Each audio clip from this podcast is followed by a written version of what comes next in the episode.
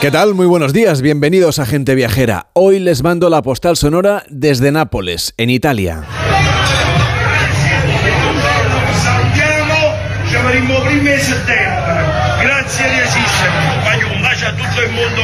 A este al que escuchan, este señor va a ser nuestro anfitrión en este almuerzo. Nos está dando la bienvenida a su trattoria. Vamos a almorzar pasta a la napolitana en este restaurante que es famoso por su propietario. Bien, por su propietario y por sus camareros, por la efusividad de sus saludos, el de bienvenida, el de cuando nos indican en qué mesa nos vamos a sentar, en la manera como toman la comanda, cómo celebran cada propina. Esa celebración es aquí épica. Todo a gritos y formando algarabía. A veces incluso lanzando platos al suelo para que se rompan en pedazos para sorpresa y diversión de los clientes. Ya lo, ya lo escuchan.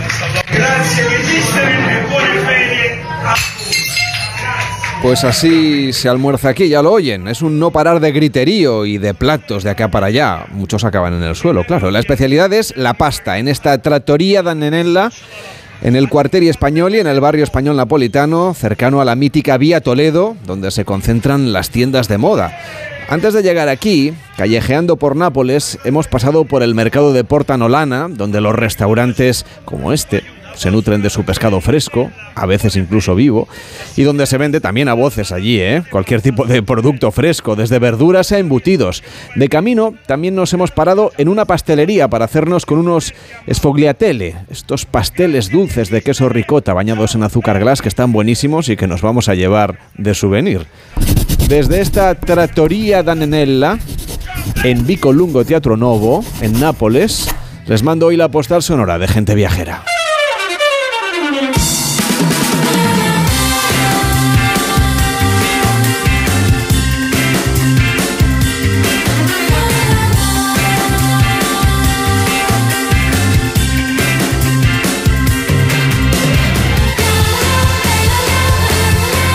Onda Cero, gente viajera, Carlas Lamelo.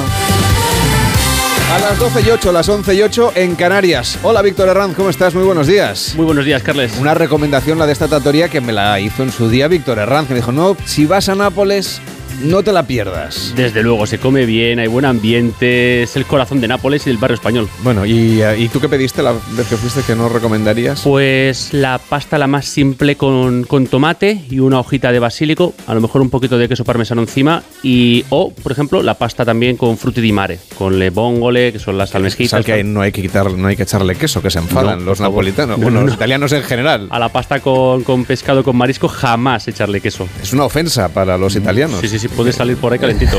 Aquí te tiran el plato, pero a la cabeza Exacto. en este caso. Bueno, hoy en Gente Viajera vamos a viajar, como hacemos siempre, pues por distintos eh, destinos del mundo. Algunos de ellos a sugerencia de los oyentes, que ya saben, ya sabéis que podéis mandarnos nuestra, vuestras notas de voz, vuestros destinos a la carta al 699 464666 699 464666 El WhatsApp de Gente Viajera para pedirnos destinos a la carta o para sugerirnos temas como por ejemplo este que hemos encontrado. Vamos a viajar a un poco al futuro, pero desde los años 70.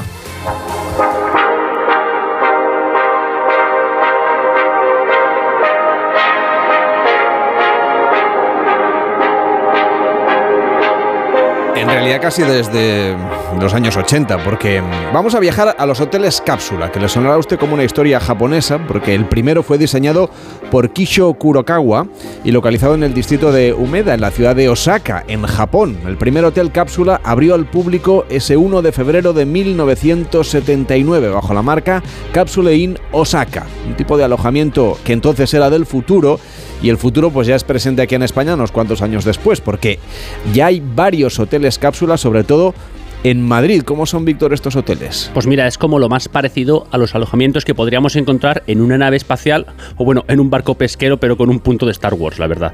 Recuerdo haberlas visto además en la película del quinto elemento de Bruce Willis hacía tiempo, cuando viajaban en espacio y la verdad es que es, es una cosa muy, muy del futuro, como No, dices. no sé si es muy confortable. Yo no me he alojado nunca en un hotel cápsula. No sé si esto has vivido la experiencia. Sí, son como, como si fuera, por ejemplo, un hostal, no con sus literas, pero son más independientes. Al, estar como cerradas con, con una puerta, pues tienes como un espacio pues mucho más privado. Y bueno, Mm, depende cada persona lo si le gusta o no. Será barato, ¿no? Dormir tampoco, tampoco metros cuadrados para ti. eso es barato, pero es muy rápido. O sea, tú llegas allí, te alojas, duermes, tienes tu espacio, al día siguiente te levantas, coges un coche o un avión, te vas. Es como una cosa muy, muy práctica. Recordemos a los oyentes que los hoteles cápsula en Japón tienen sentido porque allí el metro cuadrado va cotizadísimo. Aunque vaya usted a un hotel de cinco estrellas, es posible que la habitación sea diminuta. Desde luego. Comparado con los estándares aquí europeos. Por eso vamos a hablar de estos hoteles cápsula, pero traídos a la capital. ¿eh? Son espacios reducidos en forma de bloques modulares como de plástico, de fibra de vidrio, tienen suficiente espacio para dormir y suelen tener una televisión plana, pues para que a uno no le parezca que está metido en el nicho, que debería ser un poco la, sensación. Suelen tener, eh, algunos tienen incluso videoconsolas, conexión a internet. A ver, Víctor, ¿qué otros servicios vamos a encontrar si decidimos alojarnos en un hotel cápsula? Pues mira, sobre todo las áreas comunes, ¿no? Como pueden ser un pequeño bar, donde a veces hacen conciertos o tienen zonas para quedar, pues los baños son compartidos, suelen tener taquillas para el equipaje, aunque es un servicio que a veces, sobre todo en Japón, se encuentra fuera del alojamiento, sobre todo si vas una maleta grande. Disponen también de pequeños restaurantes o máquinas expendedoras o un sitio para desayunar con un horno, con un microondas. Incluso algunas cuentan con piscina en la azotea, dependiendo de ya cada uno de los servicios que ofrecen. Suelen ser muy prácticos, eh, sobre todo en Japón, que los usan mucho cuando la gente sale de noche y no está en condiciones para conducir o que tienen miedo de que lleguen a casa y le echen la bronca, pues se quedan ahí un par de horitas o tres horitas a descansar. Eh, prácticos también en algunos aeropuertos para escalas largas, pues uno se puede alojar en este tipo de, cubículos o de establecimientos. Esta clase de hotel, aunque fue desarrollado, creado en Japón, donde es fácil encontrarlos, tienen algunas variantes también occidentales con alojamientos pues, de un poquito más de tamaño, también con baños privados, que eso para nosotros suele ser algo imprescindible. Y las eh, ventajas de estos hoteles, pues sobre todo son la convivencia, el precio, la cercanía, porque suelen estar en el centro. Así que vamos a visitar un hotel cápsula en Madrid. Nos acompaña Yoti Carrasco, que es la fundadora del primer hotel cápsula de la capital, el Oxygen Hostel de Atocha. ¿Cómo está? Buenos días. Hola, buenos días. Bueno, los hoteles de cápsulas varían ampliamente en cuanto a tamaño y hemos visto que aquí en Europa ha habido que adaptarlos. ¿Cómo es el suyo? ¿Cómo es este Oxygen Hostel? Bueno, pues el nuestro es, un, es un hostel eh, pequeñito, para una ciudad tan importante como puede ser Madrid, pero lo que pasa de que eh, alberga un espacio muy céntrico, entonces es muy importante a la hora que los clientes necesiten pues moverse, ¿no? Como usted decía antes, a la hora de, de transporte, pues Atocha es muy céntrico. Hay algunos de estos hoteles, sobre todo en Japón, donde te ofrecen incluso eh, una vestimenta tradicional japonesa, la yukata, para que te cambies, para que entres en la zona de, dormitorio, bueno, pues con tus chanclas y tal. Pero bueno, aquí en Madrid supongo que tenemos otras costumbres, ¿no? ¿Qué, servicios ofrecen ustedes eh, dentro de su, de su, de su hostel? Bueno, pues nosotros eso también eh, pensamos hacerlo, lo que pasa que, como usted dice, la filosofía eh, oriental no tiene que ver nada con occidental. Entonces aquí siempre vamos mucho más deprisa en todos los aspectos y entonces el público no se adapta. Hay que llegar allí y cambiarse de zapatos. Entonces, bueno, pues lo que intentamos es tenerlo todo eh, muy aseado, muy limpio, para que el cliente cuando llegue a, la zona de habitaciones se quite los zapatos y pueda estar eh, pues descalzo si quiere. Incluso nosotros le, aportamos unas zapatillas para que él pueda estar dentro del, de las zonas comunes pues mucho más cómodo. Entonces, ¿los zapatos dónde hay que dejarlos? Tenemos unos, unos, unos vestidores especiales para ello. Y entonces, ¿cómo es la cápsula por dentro? ¿Cómo nos tenemos que imaginar ese sitio donde vamos a pasar la noche? Vale, pues usted lo ha descrito muy bien. Es una cápsula en la que, bueno, por dentro parece de que estamos en Star Wars y hay dos tipos de, medidas, una de, una cama de 90 y otra de una cama de 1,35. Entonces, bueno, pues eh, yo le puedo comentar que ha habido muchísimos clientes de que tenían un poco de miedo a la hora del, del, bueno, de sentirse ahí, ahí enfrascado y, se han sentido muy, muy cómodos porque tienen una altura, pues que, que puedes estar sentado, eh, pues leyendo, trabajando con el, con el ordenador, porque dentro tenemos puertos USB, en donde entonces la gente está totalmente conectada a la era moderna. Entonces, bueno, pues están muy cómodos. Sinceramente, eh, les puedo comentar que el, el cliente... No hay claustrofobia, ¿no? Ninguno, no, no, ha salido ninguno diciendo, oiga, yo aquí es que no puedo, no puedo pasar la noche. No, porque incluso lo que podemos hacer en todo caso es que eh, se abre un poco la puerta y dejan unos centímetros abierta la puerta, entonces esa sensación de, de a lo mejor de poca libertad ya no la tienen. ¿Y se socializa mucho en este tipo de, alojamientos? Digo, porque bueno, eh, como atrae un público muy particular por esas reminiscencias de Star Wars o Star Trek, eh, con intereses comunes, no sé, mm, me imagino, por ejemplo, a los, a los más peques disfrutando como, como enanos, ¿no? Los pequeños ustedes no saben qué, cómo disfrutan, porque además es que efectivamente ellos se montan su película, y entonces entran ya dentro para pensar ya que están ahí, que van a ir al espacio y, se lo pasan. Y además, de hecho, tenemos muchísimo turismo eh, eh, eh, familiar, muchísimo turismo que viene de toda España a pasar una noche al, Hotel Cápsula. Ahora en Navidades, por ejemplo, o en Semana Santa, bueno, pues como en Madrid es un espacio especial, ¿no? Para venir, tenemos muchísimo, muchísima clientela. meten a los niños en la yo te meten a los niños en la cápsula y los padres... Sí, claro. Sí, sí. perfecto. Y además se lo pasan y hacen TikTok y se hacen selfies y se lo pasan pipa, porque dentro de la cápsula tenemos, hay, hay colores. Hay, hay, hay, luces de colores, entonces, bueno, pues es, ya le digo, genial para ellos. Pues yo te Carrasco, muchísimas gracias por contarnos cómo es este Hotel Cápsula de Madrid. Hay más hoteles, pero este fue el primero que se abrió en la capital. Hasta la próxima. Muy buenos días. Muchísimas gracias, muy amable. Enrique Domínguez Uceta, ¿cómo estás? Buenos días. Hola, muy buenos días, Carlos. ¿Tú has dormido en un hotel cápsula, aunque sea en Japón? no, a mí me vienen un poco más pequeños de lo El tuyo necesitarías uno XL, ¿no? En tu caso. Efectivamente. Bueno, la semana pasada una oyente nos contaba que tenía previsto viajar a Guadalajara, en la comunidad de Castilla-La Mancha, y que le gustaría pues, que le hiciésemos alguna recomendación sobre qué era lo más interesante, lo que no se podía perder. Hola, gente viajera.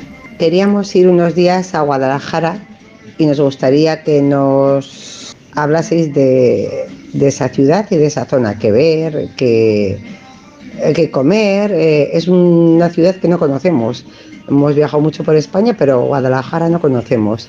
Muchas gracias. Pues en el 699-464666 es el WhatsApp de Gente Viajera y los oyentes pueden pedirnos destinos a la carta. 699-464666 para darle orientación a la oyente. Enrique, ¿qué es lo que no deberíamos perdernos en una visita, en una primera visita a Guadalajara?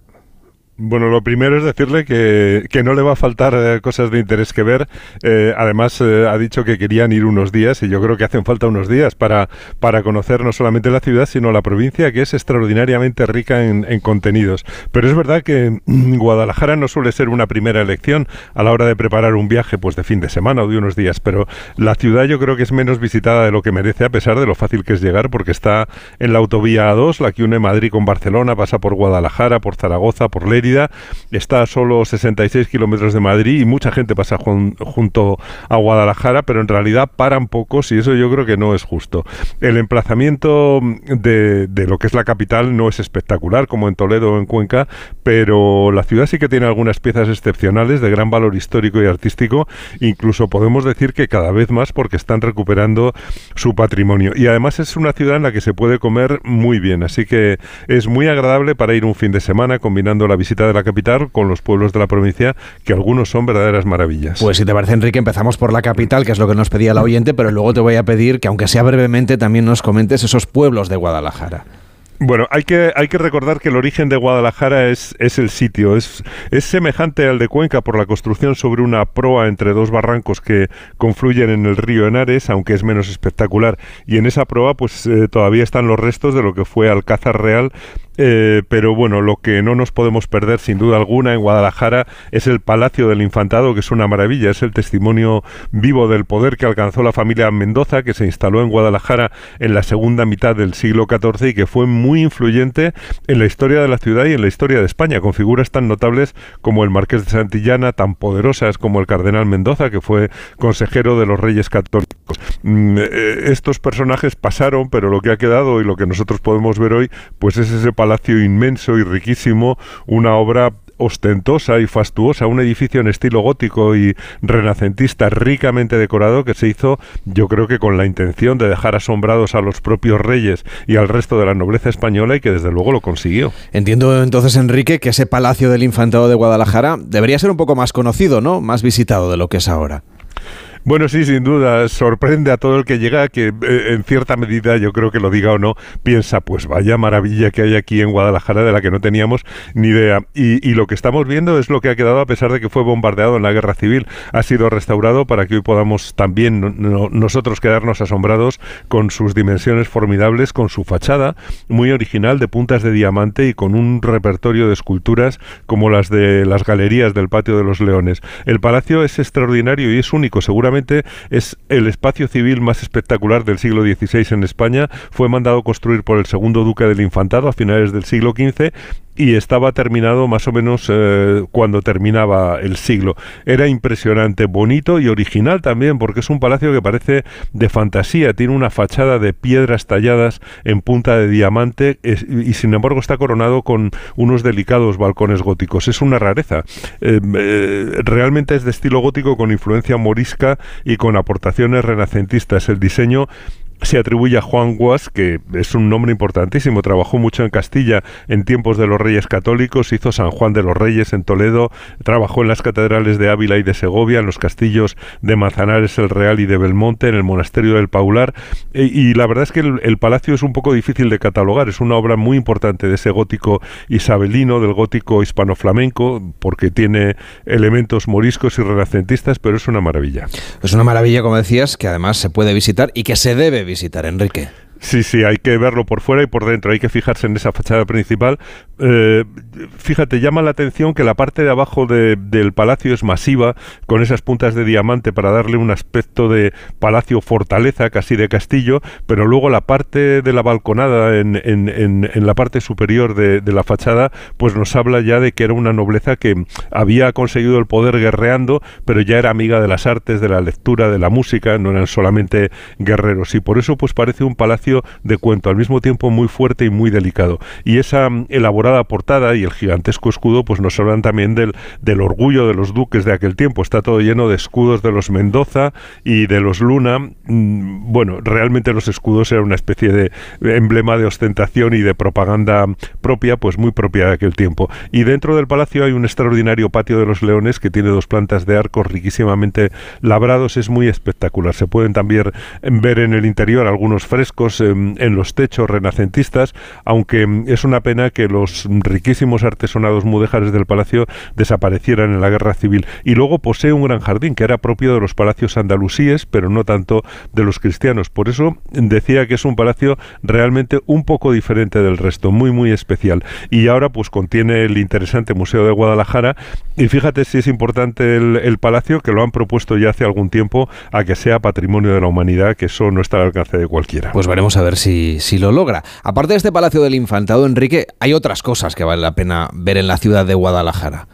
Bueno, es una ciudad con mucha historia, con iglesias, con conventos, con palacios, pero mm, eh, por destacar algunas cosas que realmente son únicas, por ejemplo, el salón chino eh, del Palacio de la Cotilla, que es una sala decorada con murales de papeles pintados traídos de China por un emisario encargado de ello, que logró mm, eh, comprar pinturas del siglo XVIII que pudieron haber estado en alguna sala de la ciudad prohibida de Pekín y se lo llevó allí, allí lo montaron y allí de repente nos podemos sumergir en un ambiente eh, verdaderamente oriental. Otra joya es la capilla de Luis de Lucena, que también es un capricho arquitectónico de un erudito del siglo XVI que aquí fue perseguido por la Inquisición y sin embargo en Roma lo aceptaron, fue amigo de la gente más culta del mundo, incluso amigo de Miguel Ángel y de otros artistas y quiso dejar esta capilla como un homenaje a la cultura de su tiempo. Es realmente también muy muy bonito. Eh, lo mismo, mucha gente no espera encontrárselo allí. Y vale la pena también ver la, la cripta de los Mendoza que está hecha en estilo barroco en el siglo XVIII a imitación del Panteón Real del Escorial con, con ricos mármoles eh, bajo la iglesia de San Francisco. O sea que, como ves, aparte de lo que suele haber en todos los sitios que visitamos, que siempre hay iglesias y palacios interesantes, pues hay estas cosas que son realmente excepcionales. Con eso ya tenemos bastante que hacer en la ciudad de Guadalajara, pero como decíamos, también la provincia tiene mucho atractivo. Bueno, sí, incluso yo diría que todavía más, tiene muchísimo que ver, es preciosa, es muy variada, seguramente podemos decir que es una gran desconocida, cuando en realidad tiene un patrimonio extenso en una tierra mm, que yo creo que tiene mucha más riqueza natural de la que también mucha gente que pasa por las carreteras espera y la tiene repartida en cinco comarcas, Alcarria, Serranía, Campiña, el Señorío de Molina y, el Alto Tajo. Oye, esa Alcarria es la que recorrió, claro, Camilo José Cela en su famoso libro de viajes, Viaje a la Alcarria. Bueno, sí, efectivamente. Eh, la Alcarria de, Guadalajara. Ya sabemos que también hay Alcarria en Cuenca. Está repartida por Castilla-La Mancha, pero, pero la que recorrió es la de Guadalajara. Eh, una Alcarria realmente llena de interés. Pastrana es su capital. Eh, en Pastrana están los conventos carmelitas fundados por Santa Teresa y San Juan de la Cruz.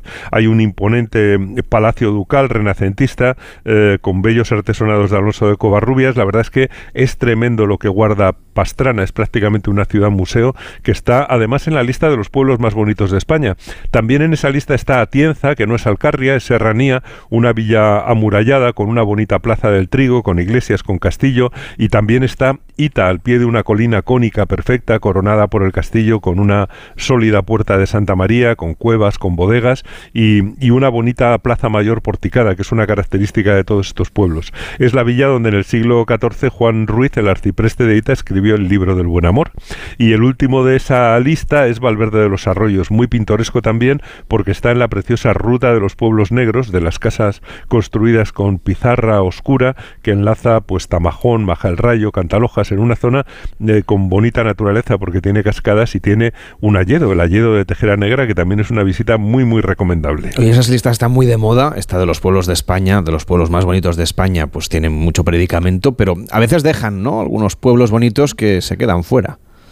Pues sí, tanto que dejan fuera cosas maravillosas. Fíjate que no está Sigüenza, por ejemplo, que es conjunto histórico-artístico, sede episcopal con un castillo medieval del siglo XII, que ahora es parador de turismo, con una catedral increíble, enorme del siglo XII, gótica también, con elementos románicos, donde se puede ver el famoso doncel de Sigüenza, que cuando yo estudiaba, desde luego, era portada de algunos libros de historia. Es una, es una ciudad culta, además está llena de segundas residencias de profesionales de Madrid, mm, gente con mucha categoría y por lo tanto tiene una vida cultural muy interesante. Bueno, Cogolludo también guarda el Palacio de los Duques de Medinaceli, pero fíjate, voy a dejar para, para el final, porque se nos acaba el tiempo, aunque no se nos acabe la provincia, eh, lo más remoto, que es Molina de Aragón, es uno de los pueblos más altos y más fríos de España, tiene un enorme castillo, también uno de los más grandes del país, al que se llega por, por una hoz bellísima, la hoz del río Gallo, estrecha entre piedras y arbolado, realmente es una preciosidad llegar hasta allí, y a sus pies pues se extiende el increíble Parque Natural del Alto Tajo, que yo creo que es uno de los espacios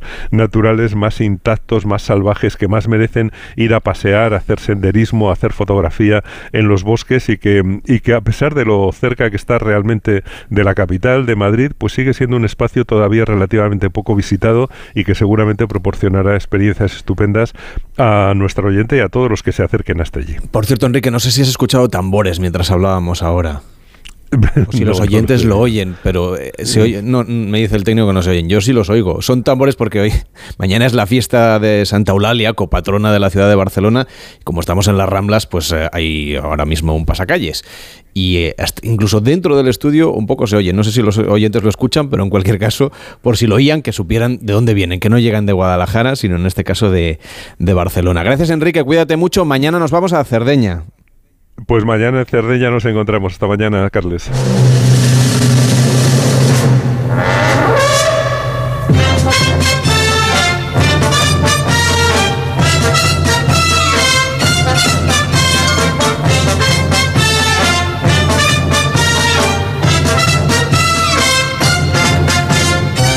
Pues los tambores no lo sé, pero seguro que les suena esta sintonía. Es la cabecera de la adaptación a la televisión de las historietas de Asterix y Obelix. Hace unos días, la semana pasada, la cartelera de cine empezó a ofrecer la posibilidad de viajar a China desde la butaca del cine con la película Asterix y Obelix, El Reino Medio. Así es, y en concreto viajamos a lo que hoy sería Shanghái, que es donde está el templo del Buda de Jade y el jardín de Yuyuan. Aquí lo hacemos acompañado a personajes cuyos nombres son en realidad pues, juegos de palabras como Dancing Queen, Follón o Wanta, o un griego llamado Tabascus que le genera un montón de problemas a la fidelidad del César. ¿Cómo que has conocido a alguien? ¿Qué me estás diciendo? ¿Hablas de infidelitatis? Así es. ¿Y se puede saber por quién abandonas al gran César? Tabascos. ¿Tabascos? ¿El griego ese? Tabascos, el griego. ¿Cómo puedes dejar al gran O César para irte con un profesor de gimnasia? Bien, esto en el cine, pero si queremos viajar motivados por los tebeos de Asterix y Obelix, Víctor, también podemos hacerlo sin movernos, en este caso, de Europa. Desde luego, y es que los personajes de Uderzo y Goscini pues ya formaban parte de las atracciones de 40, a 40 kilómetros de París, en el Parque Asterix. Nos acompaña Monse Balaguer, que es portavoz del Parque de Asterix en España. ¿Qué tal? Muy buenos días. Hola, muy buenos días a todos. Y que se, que se ha estrenado esta nueva película de Asterix, no sé si esto ayuda a que más viajeros se interesen por llegar hasta el Parque Asterix en París. Hombre, todo ayuda, porque ten en cuenta que el personaje ¿no? en sí de, Asterix y de Obelix es eh, mundialmente conocido. Entonces, pues bueno, entre los cómics y, luego siempre que aparece una película, pues bueno, siempre eh, va bien, ¿no? Para que, para recordar a la gente pues que hay un, parque, como habéis dicho, al lado de París. Eh, donde grandes y pequeños pueden disfrutar mucho. ¿y cómo recrean la aldea Gala y el resto de espacios que normalmente bueno, pues leemos en los tebeos y en los dibujos animados de Asterix? Eh, bueno, tenemos un equipo en el parque ¿no? de, espectáculos propio y este equipo se encarga de, gestionar todo el contenido ¿no? que ofrece el parque y está en estrecha colaboración con las ediciones Albert ¿no? para que se garantice realmente pues, que la imagen eh, de los personajes y el, el contexto del cómic se respeten. ¿no? Este parque Asterix tiene más de 40 atracciones. Cuéntanos, Monse, ¿cuál es la más popular? A ver, hay atracciones para todos los gustos, ¿no? Desde las sensaciones más fuertes, ¿no? Para los más valientes, hasta, vamos a decir, sensaciones un poco más light, ¿no? Eh, así, sensaciones fuertes tenemos ocho, pero la, un poco la, atracción insignia, ¿no? La, más, eh, eh, por los visitantes, ¿no? La, más aclamada es la de Osiris, que justo está, está hecha en, el, en la zona de, Egipto, ¿no? Que rememora un poco el cuento de, Cleopatra. esta sería un poco la, así la, ineludible del parque, aunque también el año pasado, en 2022, se renovó una atracción, Torrent de, Zeus 2, y esa también ha tenido muy, muy buena acogida. ¿no? Eso sería entre las más así fuertes, como decimos, ¿no? pero luego también no hay que olvidar los más pequeños de la casa, ¿no? que para ellos eh, está lo que es el bosque de Fix, donde tenemos 14 eh, atracciones para los más pequeñitos, ¿no? porque Parque Asterix no solo es de sensaciones fuertes, como decimos, sino también pues para los más peques o para atracciones familiares, ¿no? Para toda la familia, como podría ser, por ejemplo, una de las más mm, así eh, aclamadas por la gente es Pegas Express, que está en la zona de Grecia. Y podemos interactuar con los personajes como Panoramix o Julio César, Asterix o, por supuesto, el Gran Obelix. Pues eh, mira, en el, dentro del parque hay una zona, ¿no? que es el, Village de Asterix y Obelix, ¿no? donde eh, cada día, a una hora en concreto, eh, se da cita a los visitantes que, quieran ir por allí, ¿no? pues para, para tener ese, encuentro con los personajes. ¿no?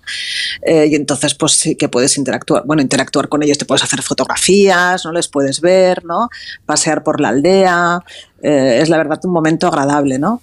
También hay que decir que, por ejemplo, eh, el Parque Asterix, aparte de lo que es el parque, también tenemos tres hoteles que están justo al, lado del parque, fuera de lo que es el recinto, pero andando son unos, unos minutos, ¿no? Con un acceso directo. Y allí también por la mañana, en, la hora del desayuno, los personajes también van a, dar pues, los buenos días ¿no? a los visitantes. En Monse vamos mucho los españoles al Parque Asterix. Pues eh, en los últimos tiempos ha aumentado el, número de internacionales en general, ¿no? Y este verano 2022 sí que se ha notado un aumento de españoles, ¿no? Pero eh, mayoritariamente el público es un público francés y un público familiar y por eso también invitamos pues, que los españoles eh, vengan a, Parque Asterix, ¿no? Que sepan que justo al lado de París, ¿no? Muy cerca, también está este parque. A solo 15 kilómetros de Charles de Gaulle, por si usted llega en avión. El Parque Asterix, Monse Balaguer su voz aquí en España. Gracias por acompañarnos y que vaya bien. Buenos días. Buenos días. Hacemos una pausa en Gente Viajera y vamos a hablar de los mejores destinos Starlight, donde se pueden ver el firmamento, pues se puede ver el firmamento de la mejor manera posible, sin contaminación lumínica. En Onda Cero, Gente Viajera, Carlas Lamelo. ¿Te gusta mi bolso nuevo? Es bonito, ¿eh? ¿Y de rebajas? Pues sabes que yo con las rebajas de Costa me voy de vacaciones, de crucero con todo incluido. ¿Ah, sí? ¿En serio? Sí, claro. Con Costa reserva tu crucero desde 699 euros, solo hasta el 5 de marzo. Infórmate en tu agencia de viajes o en costacruceros.es. Costa, eyes. Yo a mi hermano es que lo quiero más de lo que él cree. Si un día hiciéramos un grupo separado, haría una mierda de, de canciones. No sé hacer canciones sin José, es mi muso. Somos como un contrapeso del uno del otro. Mientras él habla, me da tiempo a mí a, a escuchar y a pensar. Está el vocalista y yo soy el consonantista que, que tiene que estar. Lo de Évole, entrevista estopa, mañana a las 9 y 25 de la noche en La Sexta. ¿Has pensado en todo lo que pueden hacer tus manos? Emocionar, trabajar, acompañar, enseñar. ¿Y si te dijera que tienen otro poder? El poder de ayudar a otras manos a acabar con la desigualdad, la pobreza y el hambre. Únete a Manos Unidas en manosunidas.org y ayúdanos a frenar la desigualdad. Está en tus manos. Para disfrutar de tu día necesitas el mejor descanso. Ahora en el corte inglés tienes un 50% de descuento en una selección de colchones de las principales marcas, además del mejor asesoramiento y financiación de hasta 12 meses. Solo del 10 al 28 de febrero en Hipercor y el corte inglés en tienda web y app. Financiación ofrecida por Financiera el corte inglés y sujeta a su aprobación. Consulta condiciones en elcorteinglés.es. El próximo lunes 13 de febrero a las 12 del mediodía, atentos a la radio. Viviremos un momento histórico. Ángeles Barceló, Carlos Herrera y Carlos Alsina, los tres grandes comunicadores de la radio en España, por fin juntos en un mismo estudio para celebrar el Día Mundial de la Radio. Con el patrocinio de ONCE y el corte inglés. ¿Y tú que tienes niños? ¿Qué necesitas para tu seguridad? Bueno, ya no son tan niños. A veces se quedan solos en casa y uf, siempre esperando que no la líen. Pues Securitas Direct les protege también cuando están en casa. La alarma se puede conectar desde dentro para moverse libremente y el botón SOS les asegura ayuda inmediata en caso de emergencia. Y es que tú sabes lo que necesitas y ellos saben cómo protegerte. Llama ahora al 900-272-272 o entra en securitasdirect.es y descubre la mejor alarma para ti. El 19 de febrero vuelve el Zurich Maratón de Sevilla. Vive la gran fiesta del running en Andalucía. Y si 42 kilómetros son muchos para ti, participa en la prueba popular de 5 kilómetros. Con el patrocinio de Zurich Seguros, ASICS y Total Energies. Infórmate en www.zurichmaratonsevilla.es. Sentir el agua en los pies caminando por la arena, recorrer Europa en un circuito, navegar en un crucero. Haz la escapada que tanto estabas esperando y reinicia. Reserva tu viaje con hasta un 50% de descuento y sin gastos de cancelación. Consulta condiciones en viajes el corte inglés y si encuentras un precio mejor, te lo igualan. Escápate y reinicia. Gente Viajera, el programa de viajes de Onda Cero con Carlas Lamelo.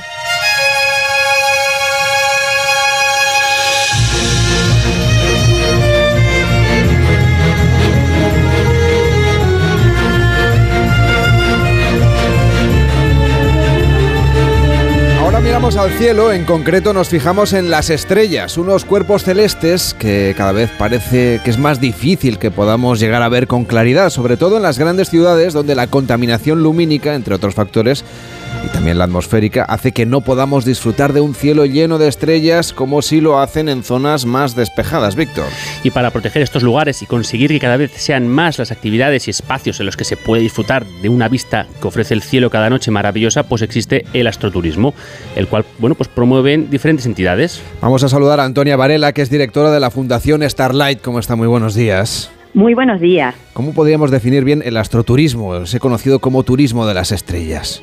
Pues el astroturismo, según la Fundación Starlight, que fue el organismo pionero en esta modalidad, eh, se define como el conjunto de actividades, experiencias y productos que podemos desarrollar ligando la observación del firmamento, los fenómenos de la noche, con otras actividades de ocio ligadas al territorio.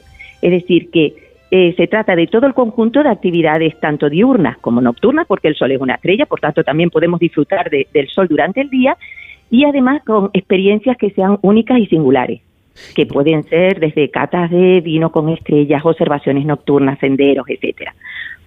¿Y por qué es tan importante preservar el cuidado de ese cielo que muchas veces no, no, no echamos cuenta? Pues me alegra muchísimo que, que, introduzcan esta gran problemática que han mencionado en, en, el inicio de la entrevista, que es la contaminación lumínica. Eh, nosotros, desde el Instituto de Astrofísica de Canarias, hace ya más de 30 años, advertíamos de la amenaza que estábamos sufriendo por el uso inadecuado e indebido del alumbrado exterior, el derroche energético, el uso, o sea, el, de, el uso de energía, eh, la sobreiluminación estaba produciendo un, un derroche de energía económico, también eh, que era innecesario. Por un lado, estamos eh, sufriendo que las estrellas se estaban apagando. Eso fuimos los científicos los primeros en ponernos en, pie de guerra porque decíamos que estábamos perdiendo nuestro recurso natural, pero además la pérdida del cielo nocturno tenía y tiene fuertes connotaciones también en el medio ambiente. La sobreiluminación contribuye a la emisión de gases efecto invernadero, por tanto afecta al cambio climático. Eh, afecta también a la biodiversidad. Tenemos un, más de un 60% de especies que son nocturnas. Y entre esas especies no solo la fauna salvaje y la flora, sino que también en la especie humana. Somos seres ligados a ciclos de día y de noche. Cualquier disrupción de, eh, de, esos ciclos puede producir alteraciones, incluso graves, en nuestra salud. Y asimismo advertíamos que en los entornos especialmente rurales, a veces más desfavorecidos económicamente, en riesgo dramático de despoblación, eran aquellos que tenían los mejores cielos. ¿Por qué no utilizar ese cielo como un motor de desarrollo socioeconómico local sostenible y responsable en estos lugares? Por tanto, el cielo se podía convertir en un motor de, economía en estos lugares empobrecidos y así es como lo hemos hecho. Para ello fue necesario eh, celebrar una cumbre mundial que se celebró en 2007 eh, promovida por el Instituto de Astrofísica de Canarias, pero a la cual participaron instituciones como UNESCO, Organización Mundial de Turismo o la Unión Astronómica Internacional, entre otras, y firmaron el primer manifiesto en defensa del cielo nocturno y derecho a la luz de las estrellas. Es decir, el cielo ya es un derecho de la humanidad por su repercusión en todos eh, factores tanto medioambientales, eh, de biodiversidad o de salud. Vamos a hablar ahora de las experiencias y de los mejores destinos eh, de astroturismo de nuestro país. Cuando anunciábamos este tema en Instagram el otro día, un oyente, eh, Minion Cabreao, nos decía a través de Twitter, es que parece que me habéis leído el pensamiento. Dice, estaba andando, estaba buscando alguna cosa parecida, así que fantástico. Gracias por, por proponernos este tema también a través de las redes sociales. ¿Qué destinos Starlight? Ya sé que hay muchos y usted lo representa a todos, pero, pero ¿qué destinos Starlight serían los mejores, los que tienen desarrolladas más experiencias, los que llevan más tiempo ofreciendo este tipo de servicios y este tipo de vinculación entre actividades y observación de las estrellas? Pues cierto que siempre me ponen en una, en una tesitura en un gran aprieto cuando me dicen elige, ¿no? Pero no es cuestión de elegir, sino si hablamos por madurez, tenemos una red de, de más de 50 destinos Starlight y más de 17 reservas, pero eh, si dijéramos entre los más antiguos y veteranos, pues no podemos olvidar las Islas Canarias, especialmente la isla de La Palma, en la que hoy por hoy hay más de 70 empresas dedicadas a astroturismo, con un retorno económico de unos 30 millones, al menos datos antes de pandemia, en astroturismo y donde podemos encontrar desde miradores astronómicos, actividades de volcanes con estrellas, bodegas Starlight eh, con catas de vino con estrellas, entre otras, talleres de astrofotografía y, por supuesto, las visitas a los observatorios eh, como el del Roque de los Muchachos en la cumbre de la isla de La Palma y su centro de visitantes. Pero también tenemos la cercana isla de Tenerife, el Parque Nacional, es un destino turístico Starlight.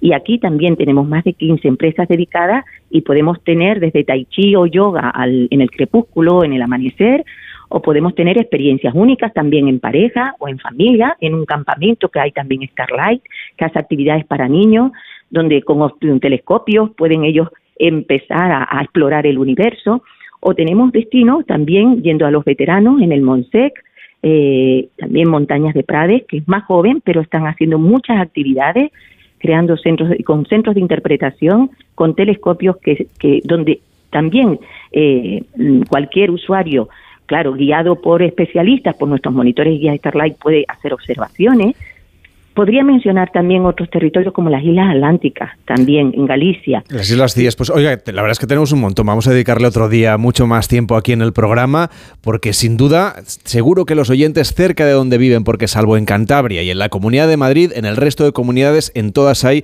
destinos o espacios acreditados Starlight. Antonia Varela, directora de la Fundación Starlight, gracias por, por acompañarnos y por presentarnos este turismo de las estrellas. Hasta la próxima. Buenos días. Muchísimas gracias a ustedes. Muy buenos días. Hacemos una pausa en Gente Viajera y nos vamos a Jordania. En Onda Cero, Gente Viajera, Carlas Lamelo. Con las lentillas, el polvo, los ordenadores, notamos los ojos secos, nos pican. La solución es Devisión Lágrimas. Devisión alivia la irritación y sequedad ocular. Devisión Lágrimas. Este producto cumple con la normativa vigente de producto sanitario. En la provincia de Teruel se encuentra Calamocha, un lugar con una gran tradición cultural y gastronómica, con su inigualable jamón y un museo que te sorprenderá. Calamocha, un lugar para invertir, un lugar para vivir. Miles de personas han perdido la vida por el terremoto en Turquía y Siria, y son millones las afectadas que han visto sus hogares destruidos en pleno invierno. Tu ayuda es vital ahora para salvar vidas. Con tu donación, las ONG que forman el comité de emergencia podrán proporcionar atención médica, refugio, comida y agua potable.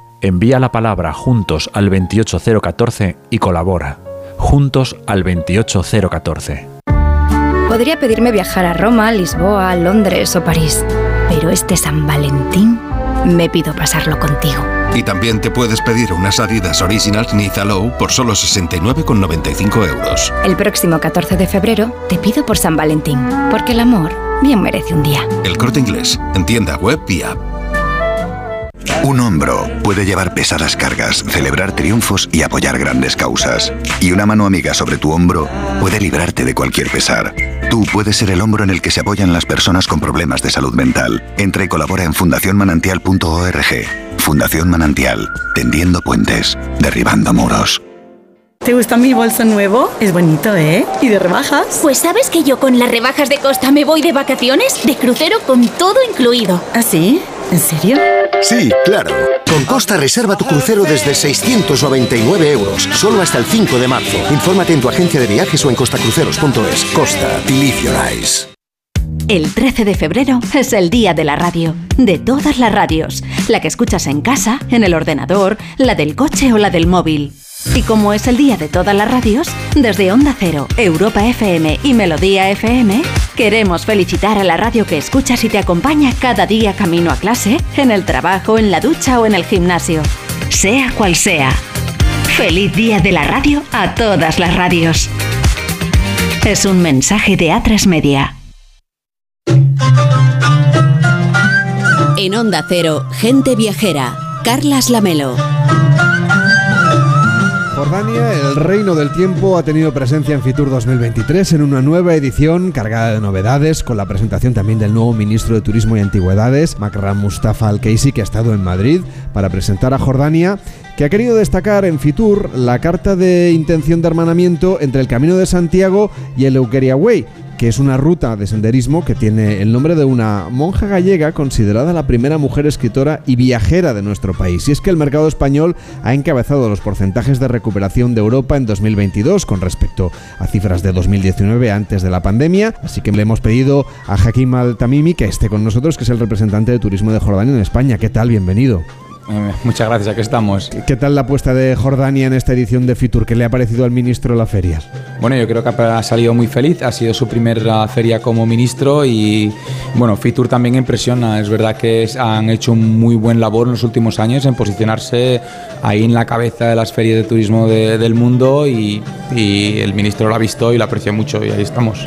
Tengo entendido que España es un mercado estratégico para Jordania en cuanto a emisión de viajeros, ¿verdad? Sí, a ver, no solo que España representa un porcentaje importante del mercado eh, eh, europeo, sino que también eh, hay, una, hay una conexión histórica entre España y Jordania y, y nos llevamos bien, pueblos y, y, reyes. Exactamente, destacaba el ministro en la presentación el hermanamiento ¿no? que hay entre la familia real jordana y la familia real española. Hermanamiento, y de ahí viene la intención de hermanamiento de dos rutas, la ruta de Egeria y la ruta del Camino de Santiago. Hablamos de esa ruta de Egeria, de ese, de ese camino también en, a medio camino entre la experiencia natural, pero sobre todo con esa vertiente espiritual, un poco como ocurre con el Camino de Santiago. ¿Cómo es ese recorrido?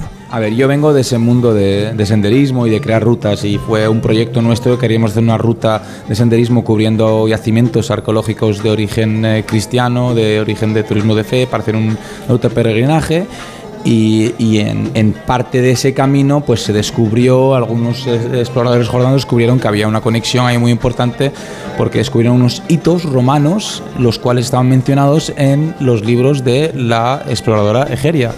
Y ahí fue cuando hicieron la conexión que, chicos, aquí hay una cosa importante y, una conexión con el, el, pueblo español directamente. Y no solo eso, repetimos, esta es una mujer en el siglo III que va a descubrir el mundo. Vamos, es que y no, vamos, es pionera. Es un personaje que yo creo que debería ser más conocido seguramente, ¿no? Al menos aquí en España. Sí, yo, yo, me acuerdo que tuvo una temporada que estaba admirando a una exploradora inglesa que se llamaba Gertrude Bell.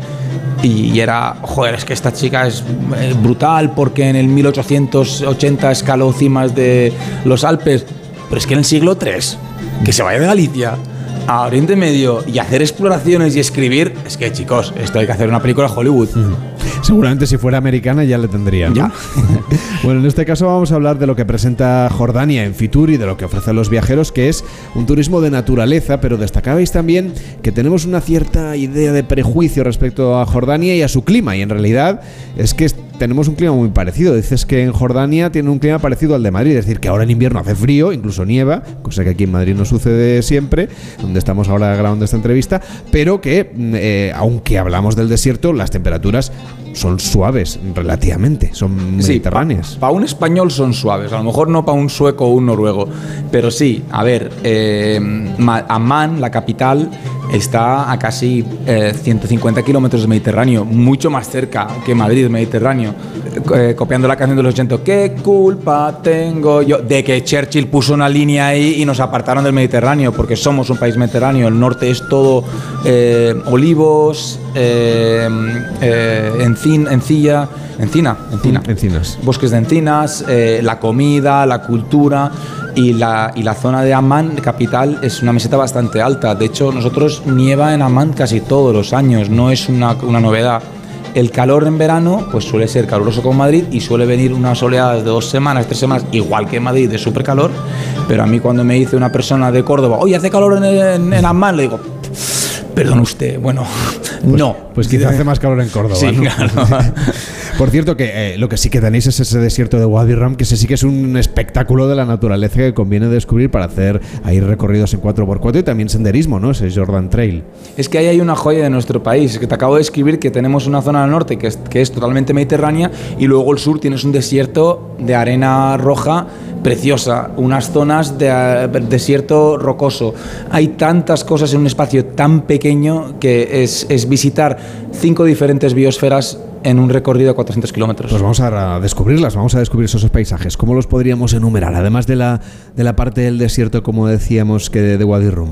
Pues tenemos una denominación bastante interesante y con un nombre que sigue, sigue ahí perdido. El nombre, la parte del norte le llamamos eh, la Jordania Mediterránea, porque simplemente lo es. Es decir, en vez de tener a Malón al montaña, vas a tener a Mohammed al montaña, pero es el mismo, el mismo tipo de, de- de gente, de comida, de todo. La zona del este es el, desierto volcánico, porque ha sido formado basado a unas montaña, una montaña volcánica hace dos, dos millones de años y es todo una llanura llena de roca negra con, con- con estructuras muy bonitas, con eh, eh, lavas, eh, ¿cómo, eh, ¿cómo se llaman? cuevas de lava volcánica, con yacimientos arqueológicos, muchas cosas interesantes ahí que podemos hablar mm, con más tranquilidad. Luego tenemos la cuenca del Mar Muerto, que son todos los valles que bajan al Mar Muerto, siendo 400 metros bajo tierra, pues el agua va al punto más bajo, creando fallas y una, una naturaleza preciosa.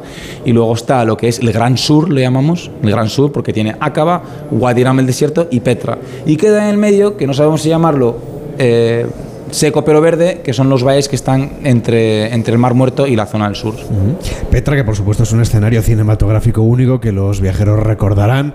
Películas como, como Indiana Jones, que es, que es mítica. También escenas de la Guerra de las Galaxias se han rodado en Jordania, por supuesto.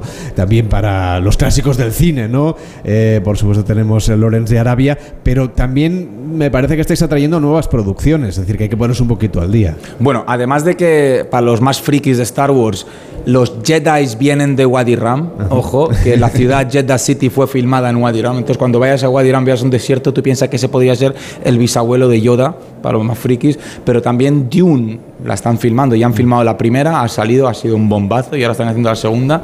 Y muchas otras producciones. No sé si os acordáis que eh, en español se llama Hurt Locker, en español no sé cómo se llama, pero en inglés se llama Hurt Locker, que fue un montón de Oscars, también se fue filmado en Jordania. Hay muchas producciones y seguimos atrayendo muchas. Algunas son un bombazo, otras menos como Aladino o algo así. Pero sí, muy interesante por, por el tipo de, de escenario que tienes en Jordania. Estamos hablando, obviamente, de, de escenas cinematográficas. En Tierra Hostil era la de, de Hostil, exacto, perdón. que, que se rodó también, también en Jordania. Como decíamos, un viaje, por lo tanto, podríamos decir un poco de película. De película también es hacer el Jordan Trail, sobre todo si lo haces entero, pero se puede hacer por tramos. Sí, es nuestro camino Santiago. A ver, a lo mejor algunos eh, jacobinos van a decir, oye, oye, cuidado. Bueno, cada uno tiene su camino. Nosotros tenemos nuestro camino, 360 kilómetros, se cruza Jordania de norte a sur, empezando en una ciudad de yacimiento romano del siglo IV, preciosa, construida en un, monte donde se ve el mar de Tiberiales, el Alto del Golán. y las, y las tierras de Palestina e Israel y ahí empieza una ruta preciosa en la cual todos los días estás paseando por algún yacimiento arqueológico, sea un dolmen de 9.000 años o un, un, palacio otomano o romano o hasta un cuartel inglés, hay de todo. Y esa ruta va rumbo al sur hasta llegar a Aqaba, donde salió nuestro, um, nuestro Hércules, digamos, Gilgamesh, a viajar a buscar la inmortalidad. Hay mucha historia en esa ruta. Esa ruta está dividida en ocho diferentes regiones distintas. Cada región puede ser entre 5 y 6 días, pero a ver, tú vas a hacer el Camino de Santiago, puedes elegir hacer dos días, pues lo mismo, tú puedes salir a Man, hacerte un par de días o hasta un día, y en un día vas a ver una gran diversidad. Da un poco la sensación de que Jordania antes estaba planteado pues como un destino complemento del turismo religioso y que ahora ya es un destino que motiva los viajes para conocer a fondo el país. Está cambiando un poco esa perspectiva, al menos entre los turistas españoles. Es, es injusto decirlo siendo yo jordano. Yo le tengo cariño y pasión a mi país. Y claro, yo siempre voy a decir que hay mucho más que ver. Si tú me dices tengo 10 días, te voy a decir pon 14. Si me dices tengo 20 días, te voy a decir pon 30. Porque hay mucho que ver. Pero eso es que eso eh, lo ves en todos los destinos. Tú vas a un, a un pueblo en La Mancha y en pues, pueblo La Mancha puedes sacar tropecientas historias.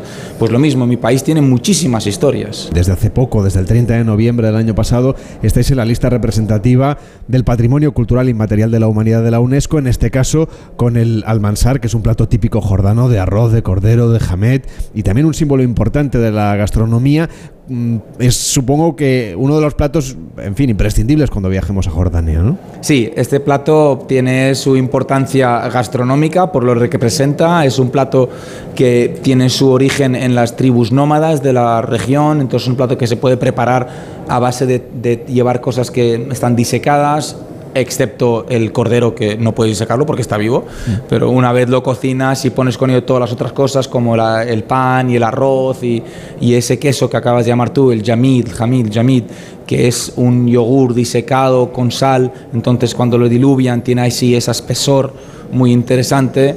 Y claro, eh, metes ese plato dentro de diferentes eh, culturas urbanas, entonces cada vez se refina más y refina más, pero lo más importante que tiene el Mensa, además de estar muy exquisito, eh, es el impacto, es la importancia cultural que tiene, porque este es un plato que se come en común. Este no es un plato que vas y lo pides solo, es un plato que vas cuando hay bodas, cuando hay funerales, cuando hay fiestas, se sientan seis, siete entre todos entre, en una bandeja y la comen juntos y comparten la comida y la alegría y la felicidad y todo juntos. Por cierto que ha servido Fitur también para incrementar o presentar nuevas conexiones, ¿no? Es decir, cada vez va a ser más fácil eh, organizar un viaje a Jordania porque hay mejores conexiones y más frecuencias. Os queremos y sabemos que nos queréis. Entonces, por eso queremos que no tengáis que viajar al Quinto Pino para venir a Jordania.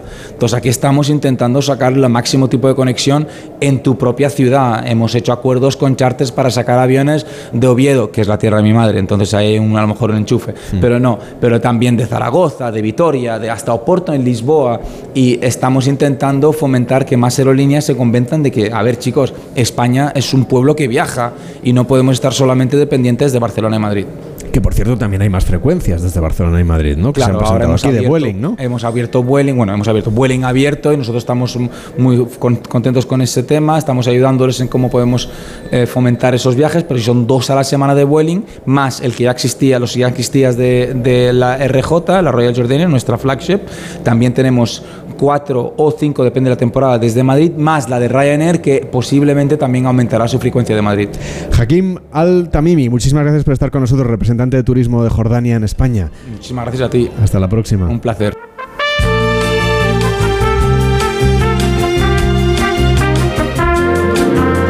Llegan las noticias, nos ponemos al día de lo que ocurre en el mundo con Yolanda Vilá de Cansi. A la vuelta seguimos viajando. Nos vamos a ir a Madrid porque está a punto de empezar Art Madrid para viajar a través del mundo del arte. Recorreremos también el pueblo de Belchite y repasaremos las películas de los Goya a través del mundo del cine y de los viajes para explicarles a través de qué películas pueden ustedes viajar y a qué lugares aquí en Gente Viajera hasta ahora mismo.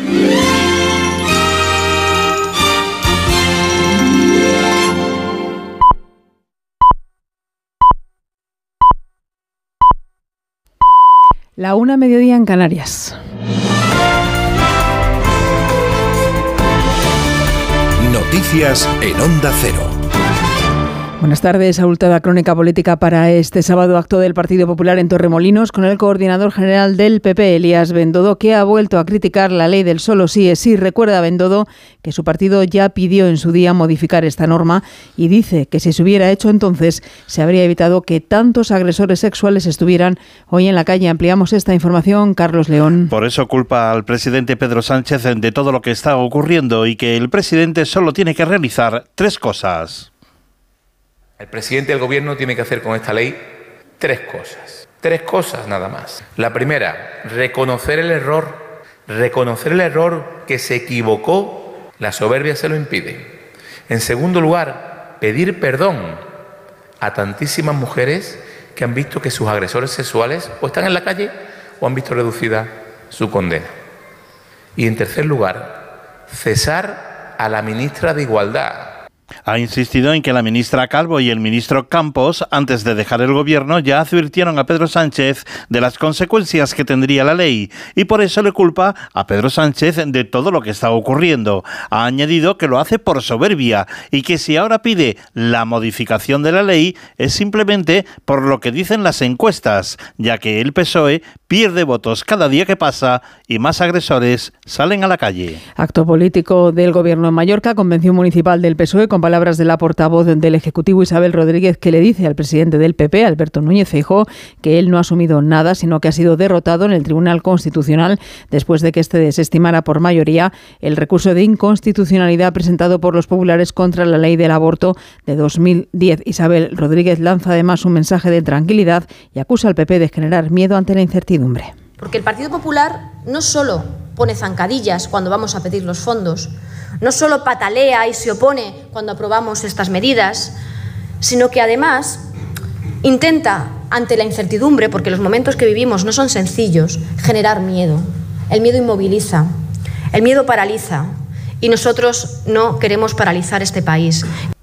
Las autoridades turcas han vuelto a elevar este sábado el balance de muertos tras los seísmos que el lunes golpearon el sudeste del país y el noroeste de Siria. El total de decesos entre ambos países se eleva ya a casi 24.500. La ONU ha calificado los seísmos como el peor acontecimiento ocurrido en la región en un siglo. Hay además más de 80.000 heridos y cinco días después de los terremotos se sigue intentando rescatar a algún superviviente con vida. En la brújula de Onda Cero, el cabo primero Isaac Álvarez, jefe de equipo de la UME, nos ha explicado cómo trabajan para salvar esas vidas. Nosotros tenemos ese cuidado, trabajamos en zonas totalmente seguras, vemos el edificio, si se puede mover, también vamos con un, con un, con un capitán que es ingeniero de estructura, nos va informando de lo que puede ocurrir, si está bien, si está mal, así que vamos a, incluso asesorado ¿no? a, a la zona de, del colapso. El comité de emergencia de varias ONGs del que forma parte A3 Media ya está activado para recaudar fondos para este seísmo. Se puede colaborar llamando al teléfono gratuito 900 595 216 entrando en la página web www.comiteemergencia.org o mandando un SMS con la palabra juntos al 28014 o 38014. Más cosas, la Academia de Cine va a homenajear esta noche en la Gala de los Goya en Sevilla al fallecido eh, director de cine español Carlos Saura, de 91 años, un evento en el que iba a recibir el Goya de Honor. Su capilla ardiente se instalará el lunes tras la celebración de esos Goya, enviada especial a Sevilla, Mercedes Pascua.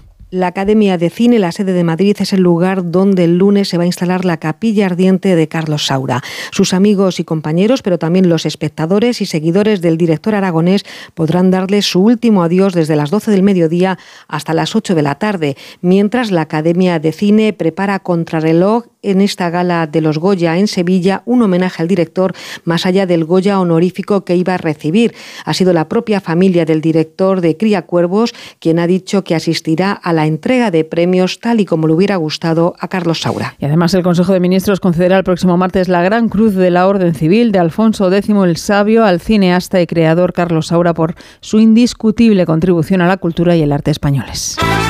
Deportes, David Camps. El Real Madrid juega a las 8 la final del Mundial de Clubes ante el Al Hilal de Arabia Saudí, mientras el líder de Primera División, el Barcelona, visitará mañana al Villarreal, Alfredo Martínez. Xavi Hernández acaba de dar la convocatoria para el partido frente al Villarreal, en el que la gran novedad es la presencia de Marcos Alonso, el internacional madrileño, después de haber enterrado en el día de ayer a su padre, ha querido estar en la sesión preparatoria en el día de hoy y participar de la expedición del equipo que viajará mañana en autobús por la mañana, después del eh, trayecto en corto kilometraje que hay entre una ciudad y la otra. Por cierto, destacar que Busquets y Dembélé son las únicas ausencias en el equipo azulgrana que le puede dar un golpe a la liga frente al Villarreal de Quique Setién. Comienza ahora la rueda de prensa de Xavi Hernández. La vigésimo primera jornada de liga en primera división tiene hoy tres encuentros con la permanencia en juego: Almería, Betis, Sevilla, Mallorca y Valencia Athletic de Bilbao. El Valencia es antepenúltimo puesto de descenso tras el triunfo del Cádiz anoche 2-0 ante el Girona. Y en la Liga Endesa de Baloncesto, vigésima jornada, última antes de la Copa del Rey de Badalona que se juega la semana que viene. Por evitar el descenso a las 6 fue en Labrada Zaragoza, a la misma hora Bilbao Granada, para las 9 menos cuarto Betis Juventud y Girona Obradoiro. Es todo el repaso a toda la actualidad de esta jornada a partir de las 2 de la tarde la una en Canarias en una nueva edición de Noticias Fin de Semana con Juan Diego Guerrero y en nuestra página web ondacero.es. Se quedan con Gente Viajera y Carlas Lamelo. Este sábado, un título mundial se juega en Radio Estadio. Desde Marruecos, la gran final del Mundial de Clubes, Real Madrid al Hilal de Riad. La tradición dice que el campeón de Europa ha ganado este campeonato en los últimos 10 años. El equipo saudí quiere demostrar que el fútbol árabe ha llegado para quedarse. Y en la liga, otra jornada decisiva para dos clásicos en apuros. El Valencia, al borde del descenso, recibe al Athletic y el Sevilla, también en zona peligrosa, recibe al Mallorca. Además, el duelo andaluz entre Almería y Betis. Este sábado desde las 3 y media de la tarde, toda la liga y la final del Mundial de Clubes en Radio Estadio, con Edu García. Te mereces esta radio. Onda Cero, tu radio.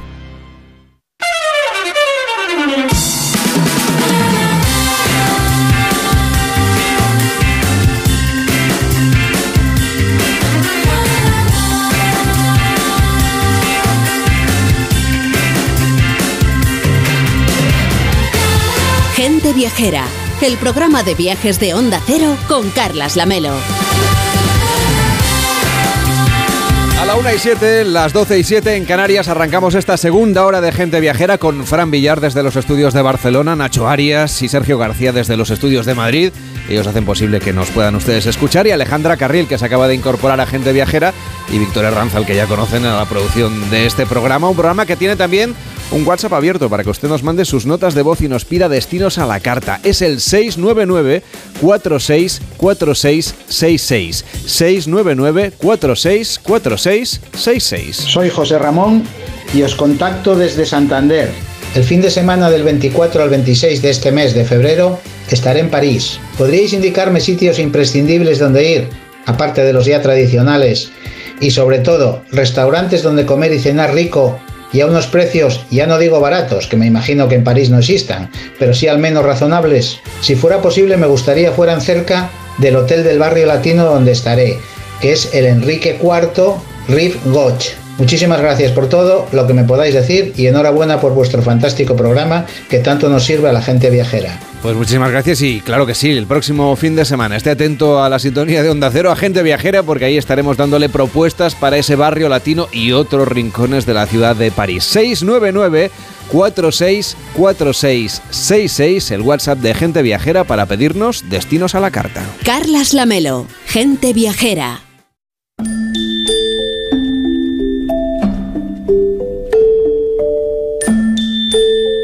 Vamos a hablar ahora de la edición número 18 de Art Madrid, que tendrá lugar del 22 al 26 de febrero en la hermosa galería de cristal del Palacio de Cibeles. Una cita ineludible con el arte contemporáneo, que cada año cuenta ya con mayor presencia internacional y que atrae también a un mayor número de compradores y de amantes del arte.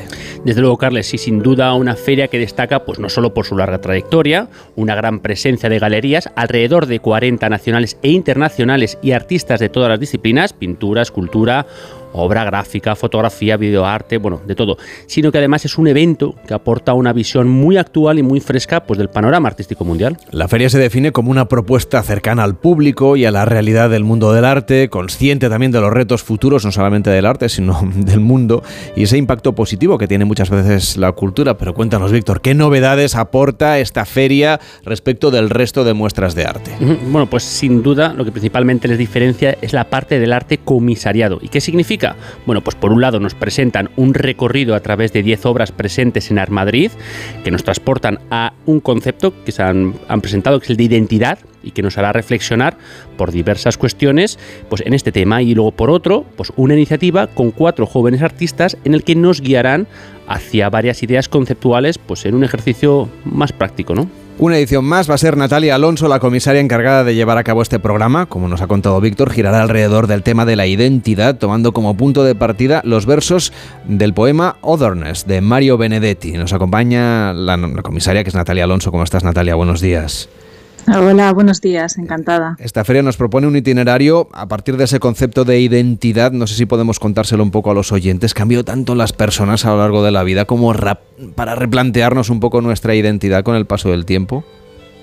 Pues sobre eso se va a reflexionar, se va a reflexionar sobre si somos seres que estamos en un continuo work in progress, ¿no? Si nuestra edad, si nuestra identidad que puede ser fragmentaria, pues se va a ir construyendo a lo largo de, de la vida y si somos tan dueños de nuestra identidad como creemos, porque como reflexiona Agustín Fernández Mayo, eh, la, identidad autoconstruida es muy difícil. Muchas veces eh, gran parte de nuestra identidad la construyen otros a través de su mirada.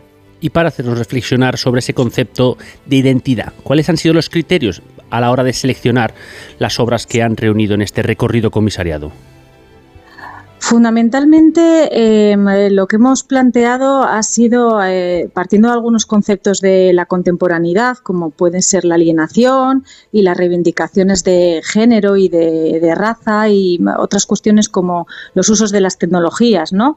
Eh, cómo la contemporaneidad afecta al, concepto de identidad y, y, cómo nos lo, nos lo planteamos a través de distintas manifestaciones, cómo se lo plantean los artistas, ¿no? a través de, distintas manifestaciones artísticas y disciplinas, como son la pintura, la escultura, la fotografía, y en este año, eh, como novedad, se incluye eh, la performance y la instalación.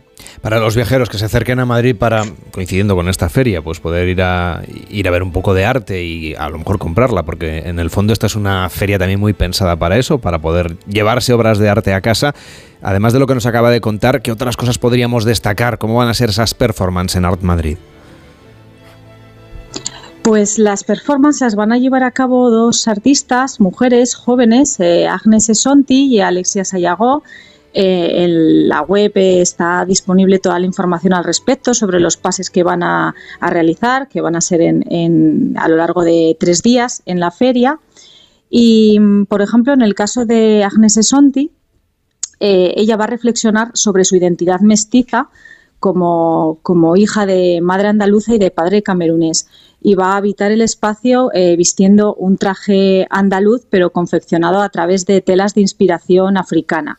Y por otro lado, Alexia Sayago va a reflexionar desde el concepto de identidad fluida, una identidad sin sexo ni género y la idea de cuerpo expandido, eh, partiendo de, de la obra de teatro El público de Lorca.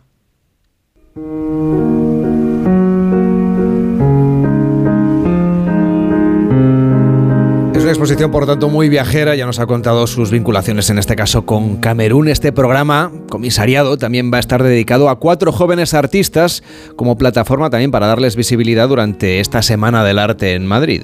Bueno, y se plantea además como un apoyo institucional por parte de Art Madrid, pues para darle la posibilidad a estas creadoras de mostrar sus proyectos, articulándose pues con una instalación, una pintura instalativa y dos performances que, bueno, que ocurrirán durante los días de la celebración de esta feria. Natalia, que es la comisaria, concebido este proyecto desde el punto de vista teórico y lo presenta también a través de estas cuatro mujeres jóvenes sin representación y con ninguna galería, entre las que destaca Dela de los, que es su instalación El Desvío. Hola Dela, ¿cómo estás? Buenos días.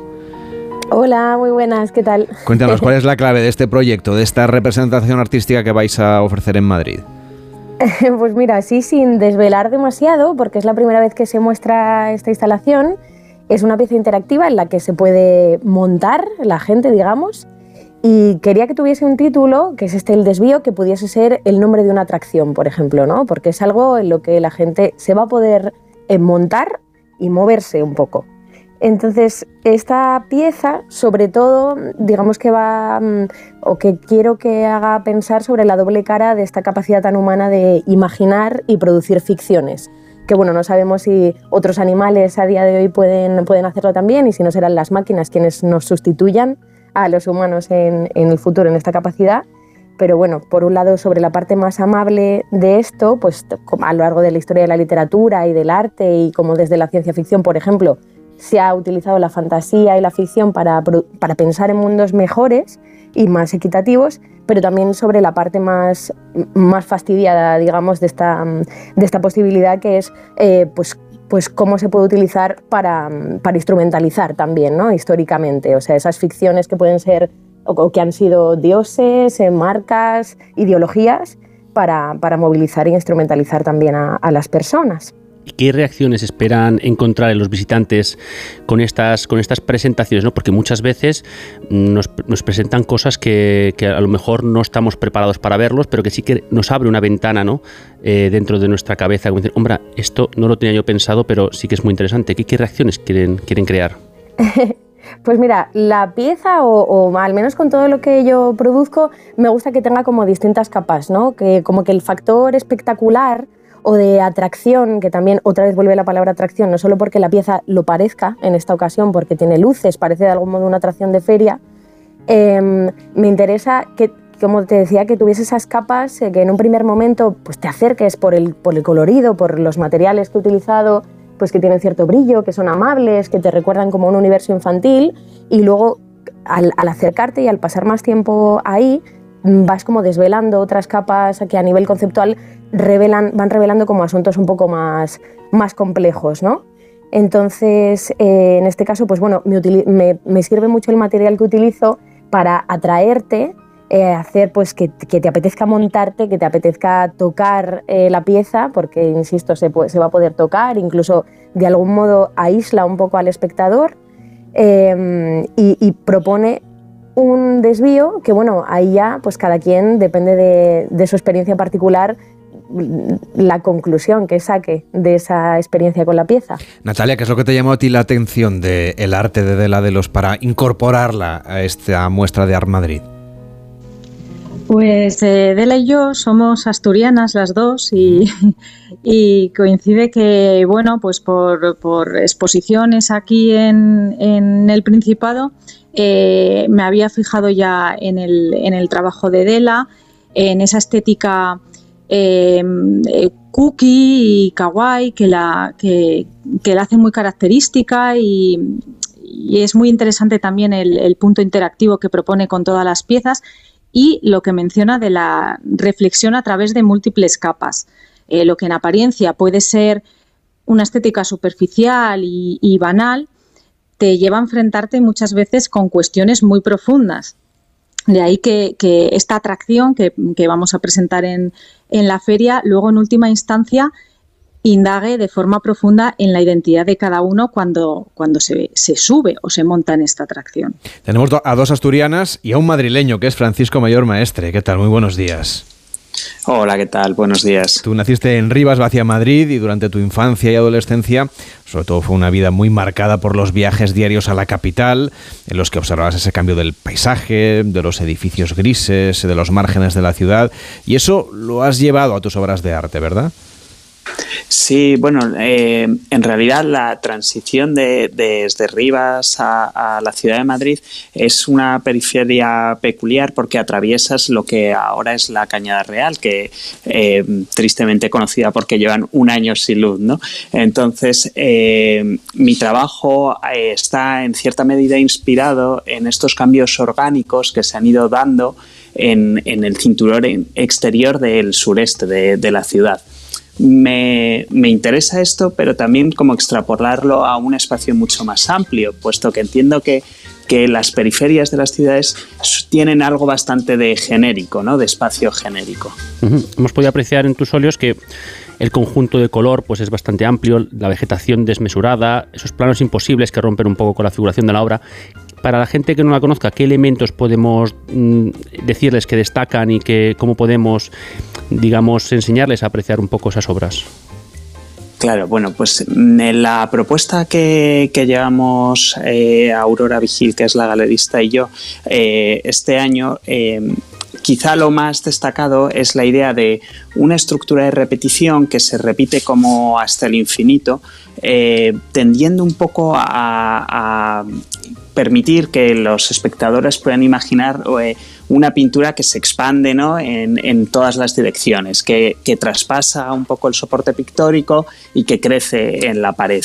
Así como lo que planteamos son elementos eh, geométricos que tienen que ver con la arquitectura y utilizamos esto, utilizo estos elementos para construir espacios y ritmos que sí que los entendemos como arquitectura, pero que trascienden el plano de la figuración.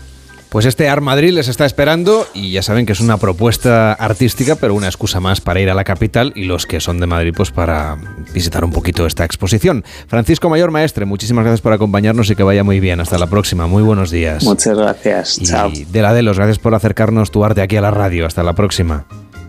Muchas gracias, hasta la próxima. Y Natalia Alonso es quien se encarga de hacer de comisaria de este programa de Art Madrid. Que tengáis mucho éxito, que vaya muy bien. Muchas gracias, estáis todos invitados. Hacemos una pausa en Gente Viajera y nos vamos a Belchite. Gente Viajera, el programa de viajes de Onda Cero con Carlas Lamelo. ¿Te gusta mi bolso nuevo? Es bonito, ¿eh? ¿Y de rebajas? Pues sabes que yo con las rebajas de Costa me voy de vacaciones, de crucero con todo incluido. ¿Ah, sí? ¿En serio? Sí, claro. Con Costa reserva tu crucero desde 699 euros, solo hasta el 5 de marzo. Infórmate en tu agencia de viajes o en costacruceros.es. Costa, eyes. Ponle Freno convoca una nueva edición de sus premios que celebran 15 años. Su objetivo es reconocer aquellas iniciativas que hayan contribuido a promover la seguridad vial en nuestro país. Envía tu candidatura antes del 3 de marzo a través de la web ponlefreno.com. Juntos, sí podemos. A3 Media. ¿Has pensado en todo lo que pueden hacer tus manos? Emocionar, trabajar, acompañar, enseñar. ¿Y si te dijera que tienen otro poder? El poder de ayudar a otras manos a acabar con la desigualdad, la pobreza y el hambre. Únete a Manos Unidas en manosunidas.org y ayúdanos a frenar la desigualdad. Está en tus manos. Las noticias recientes nos dan pocas alegrías. Aún así, debemos disfrutar de la vida. ¿Ansiomet te puede ayudar? Ansiomet con Crocus Atibus mantiene tu ánimo positivo. Ansiomet de Pharma OTC. El 19 de febrero vuelve el Zurich Maratón de Sevilla. Vive la gran fiesta del running en Andalucía. Y si 42 kilómetros son muchos para ti, participa en la prueba popular de 5 kilómetros. Con el patrocinio de Zurich Seguros, ASICS y Total Energies. Infórmate en www.zurichmaratonsevilla.es. Solo los más rápidos podrán conseguir ofertas increíbles por un tiempo limitado, como un 60% de descuento en una selección de marcas de moda mujer como Joyce, Woman El Corte Inglés, Tintoretto, Gap, Latouche. Así son las ofertas límite, solo hasta el 12 de febrero en El Corte Inglés. Tus compras en tienda web y app. Miles de personas han perdido la vida por el terremoto en Turquía y Siria, y son millones las afectadas que han visto sus hogares destruidos en pleno invierno. Tu ayuda es vital ahora para salvar vidas. Con tu donación, las ONG que forman el comité de emergencia podrán proporcionar atención médica, refugio, comida y agua potable. Entra ahora en comitéemergencia.org o envía un Bizum al 02076. ¿Y tú que tienes niños? ¿Qué necesitas para tu seguridad? Bueno, ya no son tan niños. A veces se quedan solos en casa y siempre esperando que no la líen. Pues Securitas Direct les protege también cuando están en casa. La alarma se puede conectar desde dentro para moverse libremente y el botón SOS les asegura ayuda inmediata en caso de emergencia. Y es que tú sabes lo que necesitas y ellos saben cómo protegerte. Llama ahora al 900-272-272 o entra en securitasdirect.es y descubre la mejor alarma para ti. Seguro que conoces algún caso de acoso en redes sociales, una noticia falsa que se hizo viral o has visto cómo los haters no paran de compartir mensajes de odio. Actúa. Ya es hora de darle la vuelta a esto y demostrar que nosotros también sabemos utilizar las redes sociales para el cambio. Elige uno de los temas, usa tu creatividad y haz un vídeo para redes sociales a tu manera. Regístrate en Efecto 1000 y sube tu vídeo. Nosotros ya formamos parte de la generación 1000. La generación que usa las redes sociales con cabeza. Últimas semanas. En Onda Cero, gente viajera, Carlas Lamelo.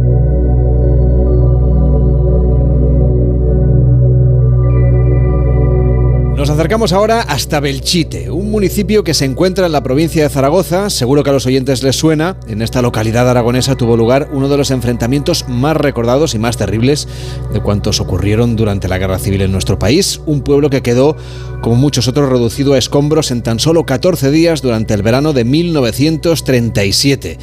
Saludo a Alejandra Carril, que se incorpora al equipo de Gente Viajera. Hola Alejandra, ¿cómo estás? Buenos días. Hola, buenos días, Carles. Como decías, desde ese momento la historia de Belchite y de sus habitantes cambió por completo y aunque hasta 1964 todavía quedaron algunos vecinos, desde ese año está completamente deshabitado y se creó un nuevo municipio con el mismo nombre. Bueno, pues bienvenida al equipo, ¿eh, Alejandra? Muchas gracias. Bueno, las construcciones que todavía se conservan en ese pueblo viejo de Belchite, que atrae a miles de personas que se acercan a conocer un enclave que esconde mucho más que su historia.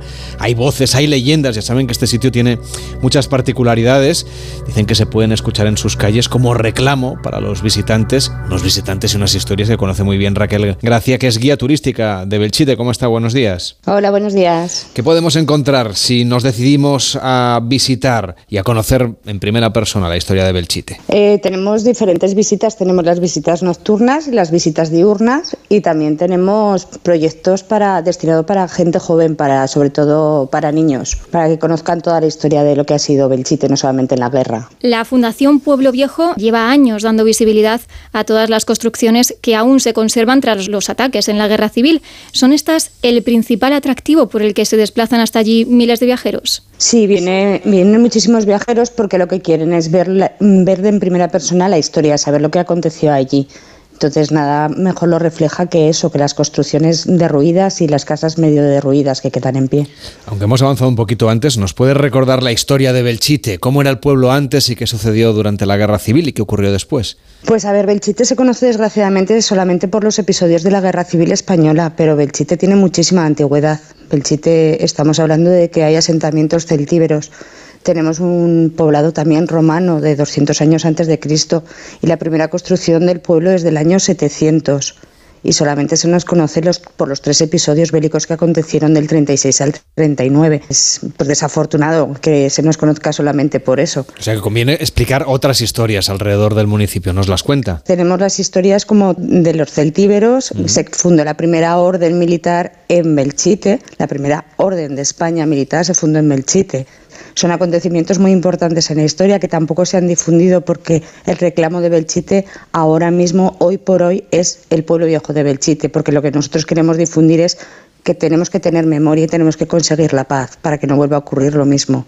Por eso estamos enseñando las huellas de la guerra civil. Además de estas huellas de la guerra civil, también las leyendas, las psicofonías que se han podido escuchar por las calles de Belchite desde hace décadas, ¿qué papel juegan en el turismo que hay actualmente allí? Pues eso es fundamentalmente es para las visitas nocturnas. Las visitas nocturnas están dirigidas para eso. Las visitas nocturnas son un tema de parapsicología prácticamente de leyendas que del pueblo viejo y de tradición oral que nos han transmitido nuestros mayores. Pero en las visitas nocturnas, únicamente las diurnas, se cuenta simplemente lo que es la historia de Belchite y de los acontecimientos bélicos de la Guerra Civil Española. Y los viajeros suelen hacer las dos rutas para conocer esa parte histórica y un poco más historiográfica, un poco más fundamentada, y a lo mejor esa segunda parte un poco más de fabulación. Sí, hay una minoría que sí que hacen las dos. Y lo que es aconsejable es que hagan primero la diurna para que sepan cómo es el pueblo viejo de Belchite y lo que aconteció allí durante todos los siglos de historia.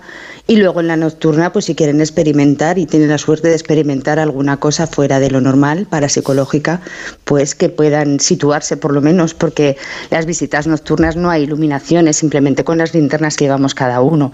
Entonces la imaginación y la visión es libre, cada uno ve lo que puede o lo que siente. ¿Y qué leyendas pueden descubrir los viajeros que se acerquen a Belchite o qué psicofonías? ¿Cuál es la ruta a seguir en esas visitas nocturnas? Todas las visitas son guiadas y las guiamos eh, por el mismo recorrido siempre.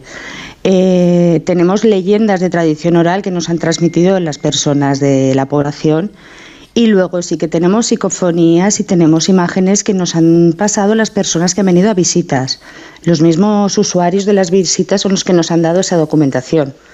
Que no es, dices que son fotografías manipuladas, no, son las fotografías que nos han pasado los mismos visitantes y las psicofonías grabadas. Seguro que hay mucha gente que no sabe que se acercan a este pueblo aragonés, no solamente curiosos, Mm. familias, gente que busca esa parte un poco de experiencia paranormal, sino que vienen muchísimos estudiantes de España, incluso de otros países como Francia, gracias a un programa Sí. educativo que tienen ustedes que conviene también explicar, porque se habla mucho de Belchite, de, de esas otras historias, que obviamente no podemos nosotros saltarnos aquí en el programa, pero queremos conocer ese Sí. Proyecto que se llama Educa Belchite. ¿En qué consiste? Pues tenemos un proyecto que se llama Educa Belchite que está enfocado a los escolares, tanto de la de primaria como de la ESO, y les haces ver la historia de Belchite. Aquí sí que se comenta simplemente lo que es la guerra, lo que es un suceso bélico. Les pones en situación de lo que pasó allí y les haces teletransportarse a ese momento. Les dices que es como si fuese un videojuego, que no tienen vidas, que no pueden elegir personaje. Y los pones en situación para que ellos puedan vivir en primera persona qué es lo que sucedió allí. En 2022, según hemos podido saber, se acercaron más de 42.000 personas a visitar el pueblo viejo de Belchite. Entiendo que entre ellos muchos estudiantes, como hablábamos ahora. ¿Qué es lo que más van buscando los viajeros que acuden al pueblo? Pues los viajeros que vienen al pueblo, eh, como os he comentado, vienen los escolares, que es una visita completamente diferente. También se hacen huellas de la guerra, que alrededor de la población, por toda la comarca, tenemos eh, trincheras, nidos de ametralladoras, búnkeres y demás, que eso también se visita. Hay una zona que fue un campo de refugiados, que también se visita. Entonces hay muchos puntos que no solamente es pueblo viejo, hay muchos puntos que se pueden visitar también. Eso está comprendido en el Educa Belchite y luego se puede hacer visitas también. Eh, ¿Qué personas vienen a ver las otras visitas? Pues las visitas diurnas es personas que quieren saber algo más de lo que aconteció en ese momento allí, refiriéndonos a la guerra civil, y el que se van muchos diciendo no esperaba que la historia fuese así, porque hemos leído todos, pero nunca contado de primera mano, por decirlo de alguna manera. Y los que vienen a las visitas nocturnas vienen muchas personas que son escépticos, que nunca han sentido, ni han visto, ni, han, ni les ha pasado absolutamente nada. Y otros que vienen pues con muchísimos medios para poder ver, grabar y demás. Entonces tenemos eh, de todos los aspectos los turistas que vienen. Por cierto, no sé si nos podría hacer una descripción de cómo está el pueblo de Belchite hoy en día. ¿Qué podríamos ver? ¿Cómo podríamos hacer una fotografía de ese sitio aquí desde la radio? Pues en el pueblo viejo de Belchite nos quedan en pie dos arcos de entrada a la villa, que son barrocos. Eh, Uno de ellos es la entrada ahora a la población. Y luego tenemos eh, dos iglesias completamente en pie. Falta la techumbre, en una sí que se puede acceder dentro, la otra no se puede acceder porque no está consolidada todavía. Nos queda en pie otra torre más, o sea, nos quedan tres torres completas, dos iglesias, los arcos de entrada que he comentado que amurallaban la población, eran los arcos de entrada, y nos quedan algún que otro edificio, nos quedan dos palacios renacentistas típicos aragoneses en pie, que son muy bonitos de ver, y muchísima historia que contar para que todo el mundo sepa lo que es una guerra y no volverla a pasar. Pues es un mensaje de lo más eh, importante, sobre todo en los tiempos que corren, donde todavía estamos pendientes de otras guerras en otras partes del mundo. Raquel Gracia, guía turística del pueblo viejo de Belchite, gracias por acompañarnos y por explicarnos esta historia. Hasta la próxima, buenos días. Gracias, buenos días. Y Alejandra, muchísimas gracias por acercarnos a este rincón de Aragón. Que vaya muy bien. Hasta la próxima. Yo encantada. Hasta la próxima.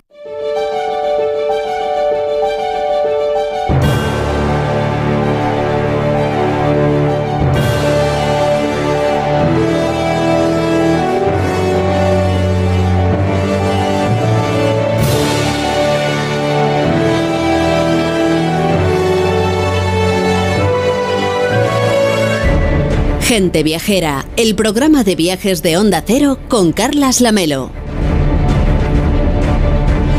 Hoy es la gran noche del cine español. Ya quedan unas horas solamente para que en el Auditorio Andalucía de Sevilla se celebre la edición número 37 de los premios Goya.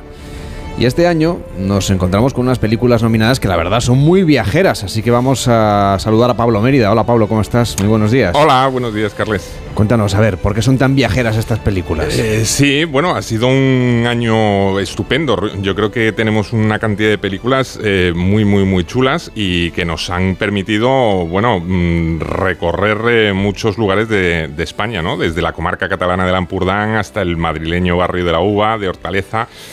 Pasando por la Vega Baja de Alicante o la comarca extremeña de La Vera. Pero vamos a fijarnos en las cuatro producciones que esta noche parten como favoritas por contar con un mayor número de nominaciones. Eh, por ejemplo, Cinco Lobitos, la ópera prima de la realizadora Alauda Ruiz de Azúa, que con 11 nominaciones se convirtió en una de las grandes sorpresas del año pasado.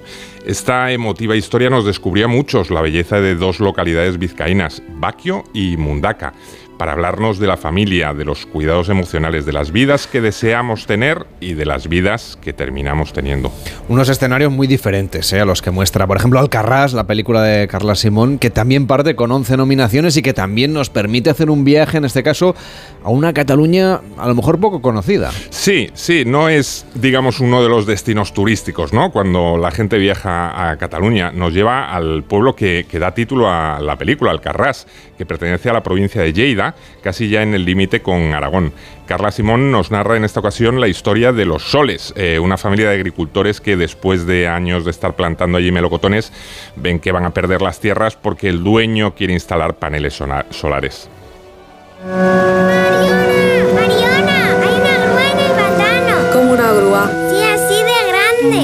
¿Pero por qué? Un contrato firmado de las tierras. No hay ningún contrato firmado. Pues déjalo estar. Piñol viejo y yo lo teníamos de palabra, igual que su padre con mi padre. No, no digas eso, padre. ¿Padre, qué haces? ¿Qué haces, padre? ¿Qué haces? ¡Para,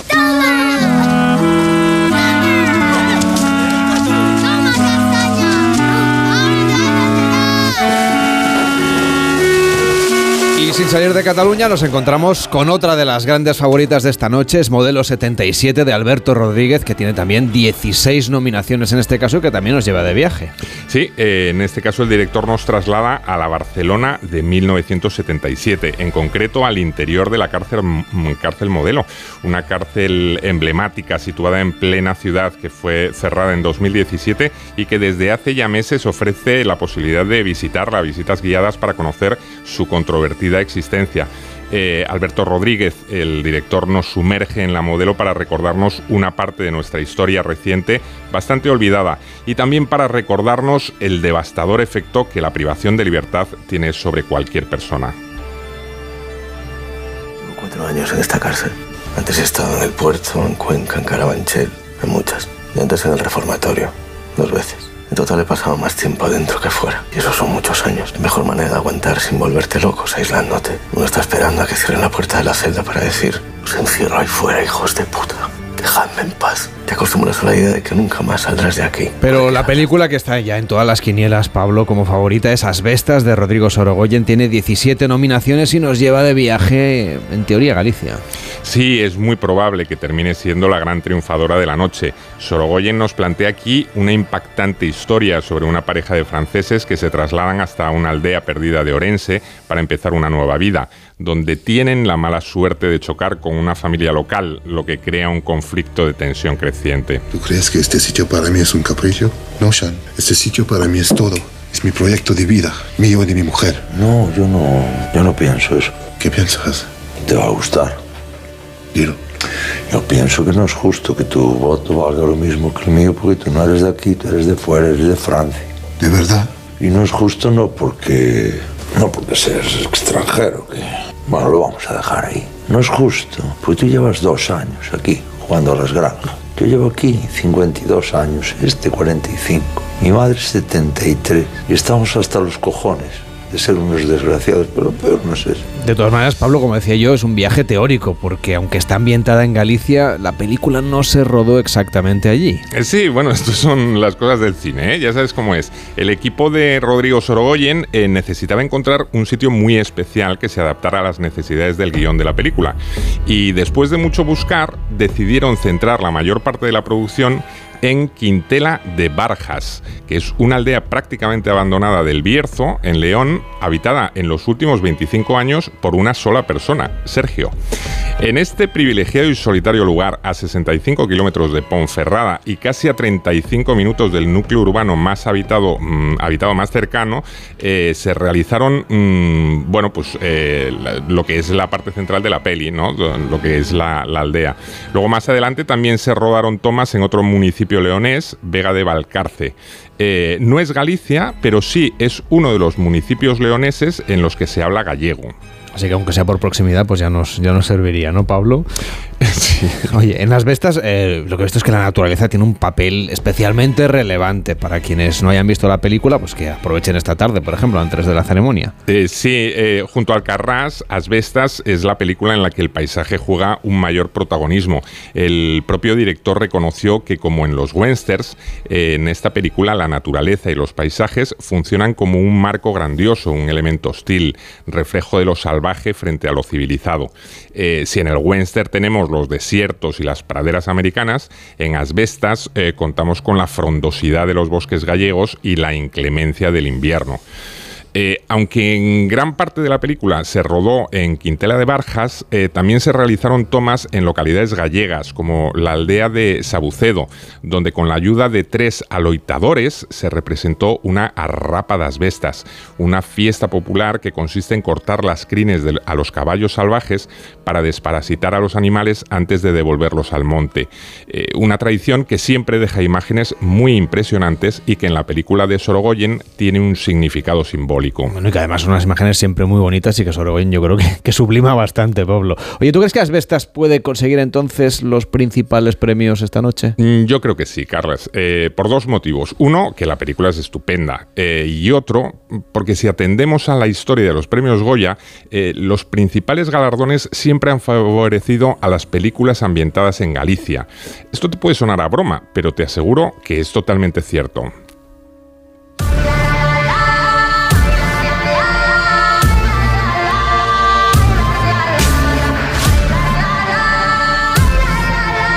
A ver, Pablo, si te he entendido bien. ¿Tú quieres decir que cuando se presenta una película a los Goya que ha sido rodada o que está ambientada en Galicia, luego le va bien? Bueno, siempre, siempre no, pero en la mayoría de las ocasiones sí. Deja que me ponga un poco gallego en este sentido. Te voy a eh, poner algunos ejemplos, ¿vale?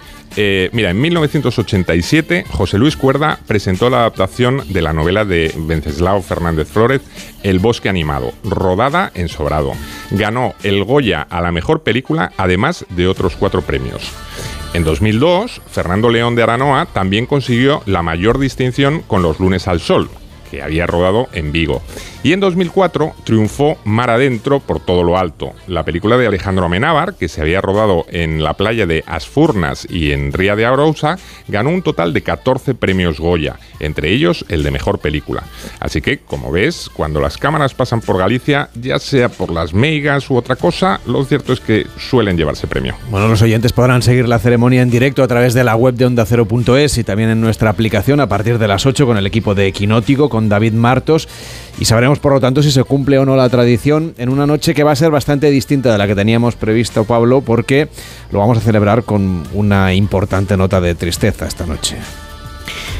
Sí, Carles, porque justo ayer, un día antes de que recibiera el Goya de Honor, eh, nos dejó Carlos Saura, el último de nuestros grandes maestros. Un director que nos hizo viajar por distintos eh, paisajes de nuestro país, mostrando siempre sus claros y oscuros, desde aquella España rural, violenta y represiva de los años 60 de la caza, a la España insegura y peligrosa de los años de la transición, reflejada en Deprisa, Deprisa. Un director que además nos invitó a viajar también gracias a la música, a la que dedicó algunas de sus obras maestras, como esa trilogía realizada en colaboración con Antonio Gades, formada por Bodas de Sangre, Carmen y El Amor Brujo, con la que despertó el interés de todo el mundo hacia el cine español. Un artista integral, al fin y al cabo, que nos ha dejado con la misma discreción con la que ejerció siempre su profesión y que sin duda será ya para siempre un obligado referente para entender la historia del cine español.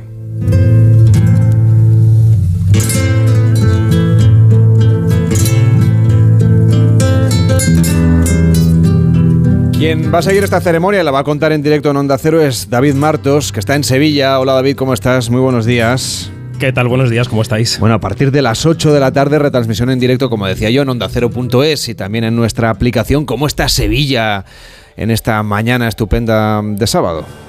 Pues Sevilla está, eh, lo contábamos ayer en directo, un poco eh, ambivalente, ¿no? Por un lado, eh, Sevilla en invierno siempre es un placer, porque es un sitio con un clima muy agradable, con alegría en las calles, todos conocemos Sevilla. Pero claro, la noticia de Saura nos cayó ayer a todos y a todas como un jarro de agua fría y empañó un poco este fin de semana de celebración del cine en un año que, habéis, que acabáis de relatar, brutal, de cine español. Bueno, pues lo que iba a ser esta noche una celebración plena se va a convertir también en una celebración también de Saura, pero en una celebración un poco más triste. Sí, la verdad es que la noticia nos dejó a todos eh, helados ayer por la tarde. Te, te, escuchamos ayer en directo en Julián La Onda, te escuchamos también en, Mm. en La Brújula contándolo. Y queríamos, bueno, pues eh, saludarte también porque vas a ser el encargado un, un año más, ¿no? De retransmitir para Sí. los oyentes de Onda Cero a través de Quinótico, en la web y en la aplicación esta ceremonia, además obviamente de- del ya descontado homenaje a Saura. ¿Qué otras cosas nos puedes contar de lo que vamos a escuchar en directo en Quinótico hoy? Bueno, pues empezaremos a las 8, tendremos una mesa repleta de todos los colaboradores del programa, en la que además de repasar cómo va a ser esa ceremonia, que como siempre va a ser larguísima, como un día sin pan, porque se van a entregar 30 premios y habrá al menos seis artistas, no sabemos si serán seis actuaciones, porque luego a veces las agrupan, pero bueno, al menos seis artistas que tocarán esta noche, pues contaremos esa ceremonia tan larga y también eh, intentaremos contactar, conectar con la alfombra roja, donde tendremos a Luis Fernández, que estará hablando con los actores, actrices nominados, nominadas, también con los ganadores, y como siempre mezclaremos las quinielas, los comentarios de este año, con la retransmisión en directo de la gala, iremos escuchando cómo lo hacen Antonio de la Torre y Clara Lago, que ya dijeron que no son humoristas, pero de los que sí esperamos ese toque glamuroso que deben tener los máximos premios de la temporada, ¿no, Carlas? Yo creo que los Goya, más allá de echarse en brazos del humor, como pueden hacer los Feroz, tienen que ser los grandes premios del glamour, del estilo, del prestigio, y eso es lo que esperamos esta noche en la ceremonia en el Fibes. Pues la gran noche del cine español, hoy desde Sevilla. He visto que hay un cabezudo gigante, ¿no? Que la gente está haciendo fotos con, con una Sí, hay varios por las calles, Hay varios, hay varios. He visto uno por la tele. Bueno, David, supongo que te habrás hecho ya una foto y si no, pues ya, ya la colgarás en redes sociales. Cuídate mucho, te seguimos a partir de las 8 de la tarde en Onda 0.es y en nuestra aplicación retransmisión en Quinótico de la ceremonia de los premios Goya, la gran noche del cine español. Tiro de tópico, ¿eh, David? Cuídate mucho. No, no, pero es, lo es. Gracias, gracias. Un abrazo. Te escuchamos. Hacemos una pausa en Gente Viajera y a la vuelta nos vamos a hacer un crucero por el Mar Rojo, nada menos. Gente Viajera, el programa de viajes de Onda Cero con Carlas Lamelo. Un hombro puede llevar pesadas cargas, celebrar triunfos y apoyar grandes causas. Y una mano amiga sobre tu hombro puede librarte de cualquier pesar.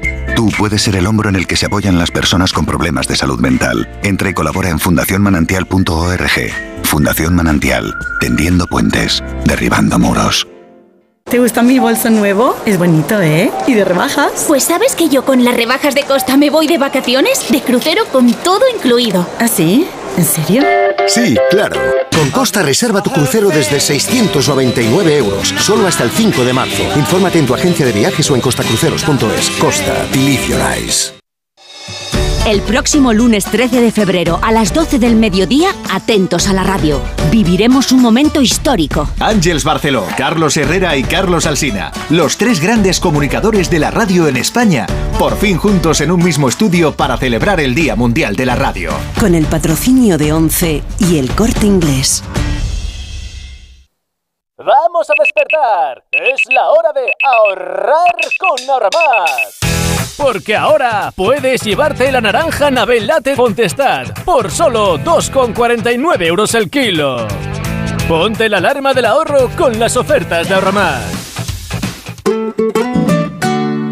Big Mac Silvio Coslada. Sí, dígame. Quiero que vengan rápido. Acaba de empezar el partido y mi marido quiere gritar como siempre por la ventana. Señora, llame a la policía. Nosotros no podemos ayudarle. Sí, sí, es con vosotros. Es que no se le abre la ventana. Big Mat Silvio Coslada Torrejón cambia tus ventanas. Llama ya al 616 52 1016 o entra en silviumateriales.com. Llega la Revolu Plus, la ocasión Plus. 7000 coches con descuento de hasta el 30%. Ahora es el momento. No dejes escapar escapar esta oportunidad irrepetible. Hasta un 30% de descuento y solo hasta fin de mes. Ocasión Plus, 15 centros en Madrid, dos nuevas tiendas en Torrejón y una en Arganda. Localiza tu centro más cercano en ocasiónplus.com. Abierto sábados y domingos.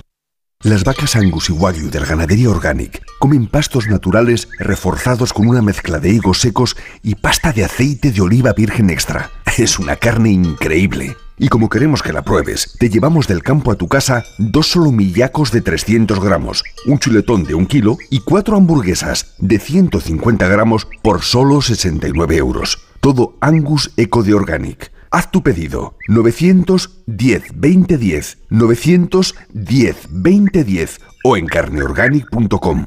Organic, la mejor carne del mundo. ¿Problemas de humedad? Iberdeco Humedades es la solución. Devolvemos la salud a tu vivienda con nuestros tratamientos antihumedad definitivos, de principio a fin, hasta 30 años de garantía. No lo pospongas más. Solicita ahora un diagnóstico gratuito en iberdecohumedades.es 910 31 10. Radioteléfono Taxi, ahora con precio máximo garantizado. Llámanos al 91 547 8200 o descarga Pide Taxi. Más información en rttm.es.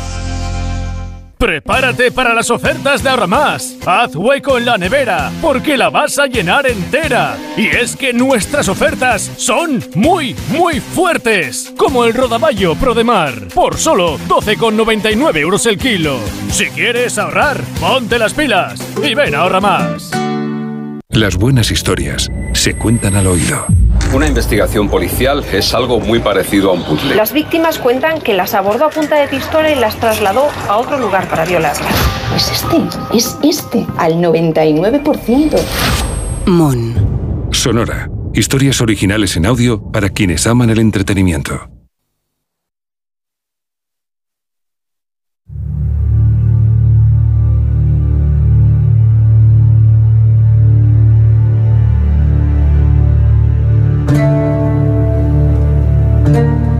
Gente Viajera, el programa de viajes de Onda Cero con Carlas Lamelo.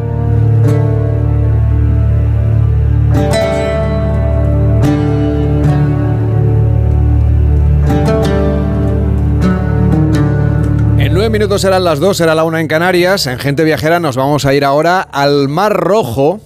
De ahí acaba de llegar Eva Miquel. Hola Eva, ¿cómo estás? Buenos días.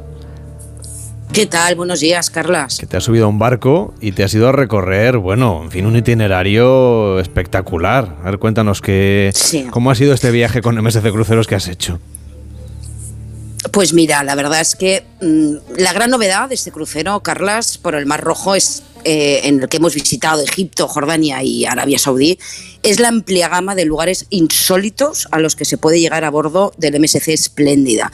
Y vamos a comentar pues algunas cuestiones, si te parece, porque eh, esta compañía, MSC Cruceros, apostó por este itinerario saliendo del puerto de Sáfaga, en Egipto, para recorrer Jordania desde el puerto de Aqaba y así poder llegar a Petra y continuar la ruta hasta los puertos de Jeddah y Jambur, ya en Arabia, para conocer lugares donde apenas hay turismo y visitar Egra y Alula, que son los primeros sitios patrimonio de la humanidad de Arabia, de los que he vuelto, Carlas, francamente enamorada. Es el último legado de los nabateos en Arabia Saudí, con cámaras funerarias y pueblecitos en medio del desierto, donde el tono rojizo de las construcciones y esas imponentes rocas como Elephant Rock te dejan con la boca abierta. Y es que, bueno, conviene recordar que Arabia emitió el primer visado de turista en 2018. Y si tenemos en cuenta que poco después vino la pandemia, pues el turismo exterior está empezando ahora, ¿no? Se trata de un itinerario pues en el que también hay que reseñar que las excursiones en tierra están algo alejadas de los puertos de embarque y desembarque, con lo que los pasajeros que deciden adentrarse en este viaje son muy conscientes de ello y lo hacen porque es un destino muy poco conocido y una manera de visitar unas zonas bellísimas donde hacerlo por otros medios pues es mucho más complicado. Aunque también en el puerto, por ejemplo, de Yambur, pues puedes bajar y pasear por la ciudad tranquilamente o visitar eh, su paseo marítimo y su mercado nocturno con zocos pues muy muy interesantes, ¿no? Encuentras a muchísimos ciudadanos locales que te reciben con los brazos abiertos, deseosos de tener pues más turistas entre ellos, ¿no? O hay quien prefiera a lo mejor escoger las excursiones para hacer buceo en el Mar Rojo, que son opciones, desde luego, pues que hay pues, pues para todos los gustos. ¿no? Arabia es el plato fuerte, digamos, de esta propuesta, donde además se complementa con un recorrido por Jordania y, y Egipto para visitar las pirámides de Giza, que hacen que la oferta pues, sea redonda. Y con precios, esto hay que decirlo, Carlas, muy competitivos. ¿eh? En la semana de duración, además, hay un par de días entre medio que son solo de navegación, con los que, pues, con lo que el pasajero puedes descansar a bordo disfrutando de las piscinas, del spa, con un tiempo estupendo durante los meses que dura el itinerario, que son, ojo, de noviembre a abril que es cuando el tiempo es más adecuado antes de alcanzar las temperaturas altísimas propias de los meses de verano en esa zona. Tú que has ido ahora, en el mes de febrero, que estábamos, por cierto, aquí con ola de frío en España y tú tomando el sol en el Mar Rojo, hacía mucho, mucho calor.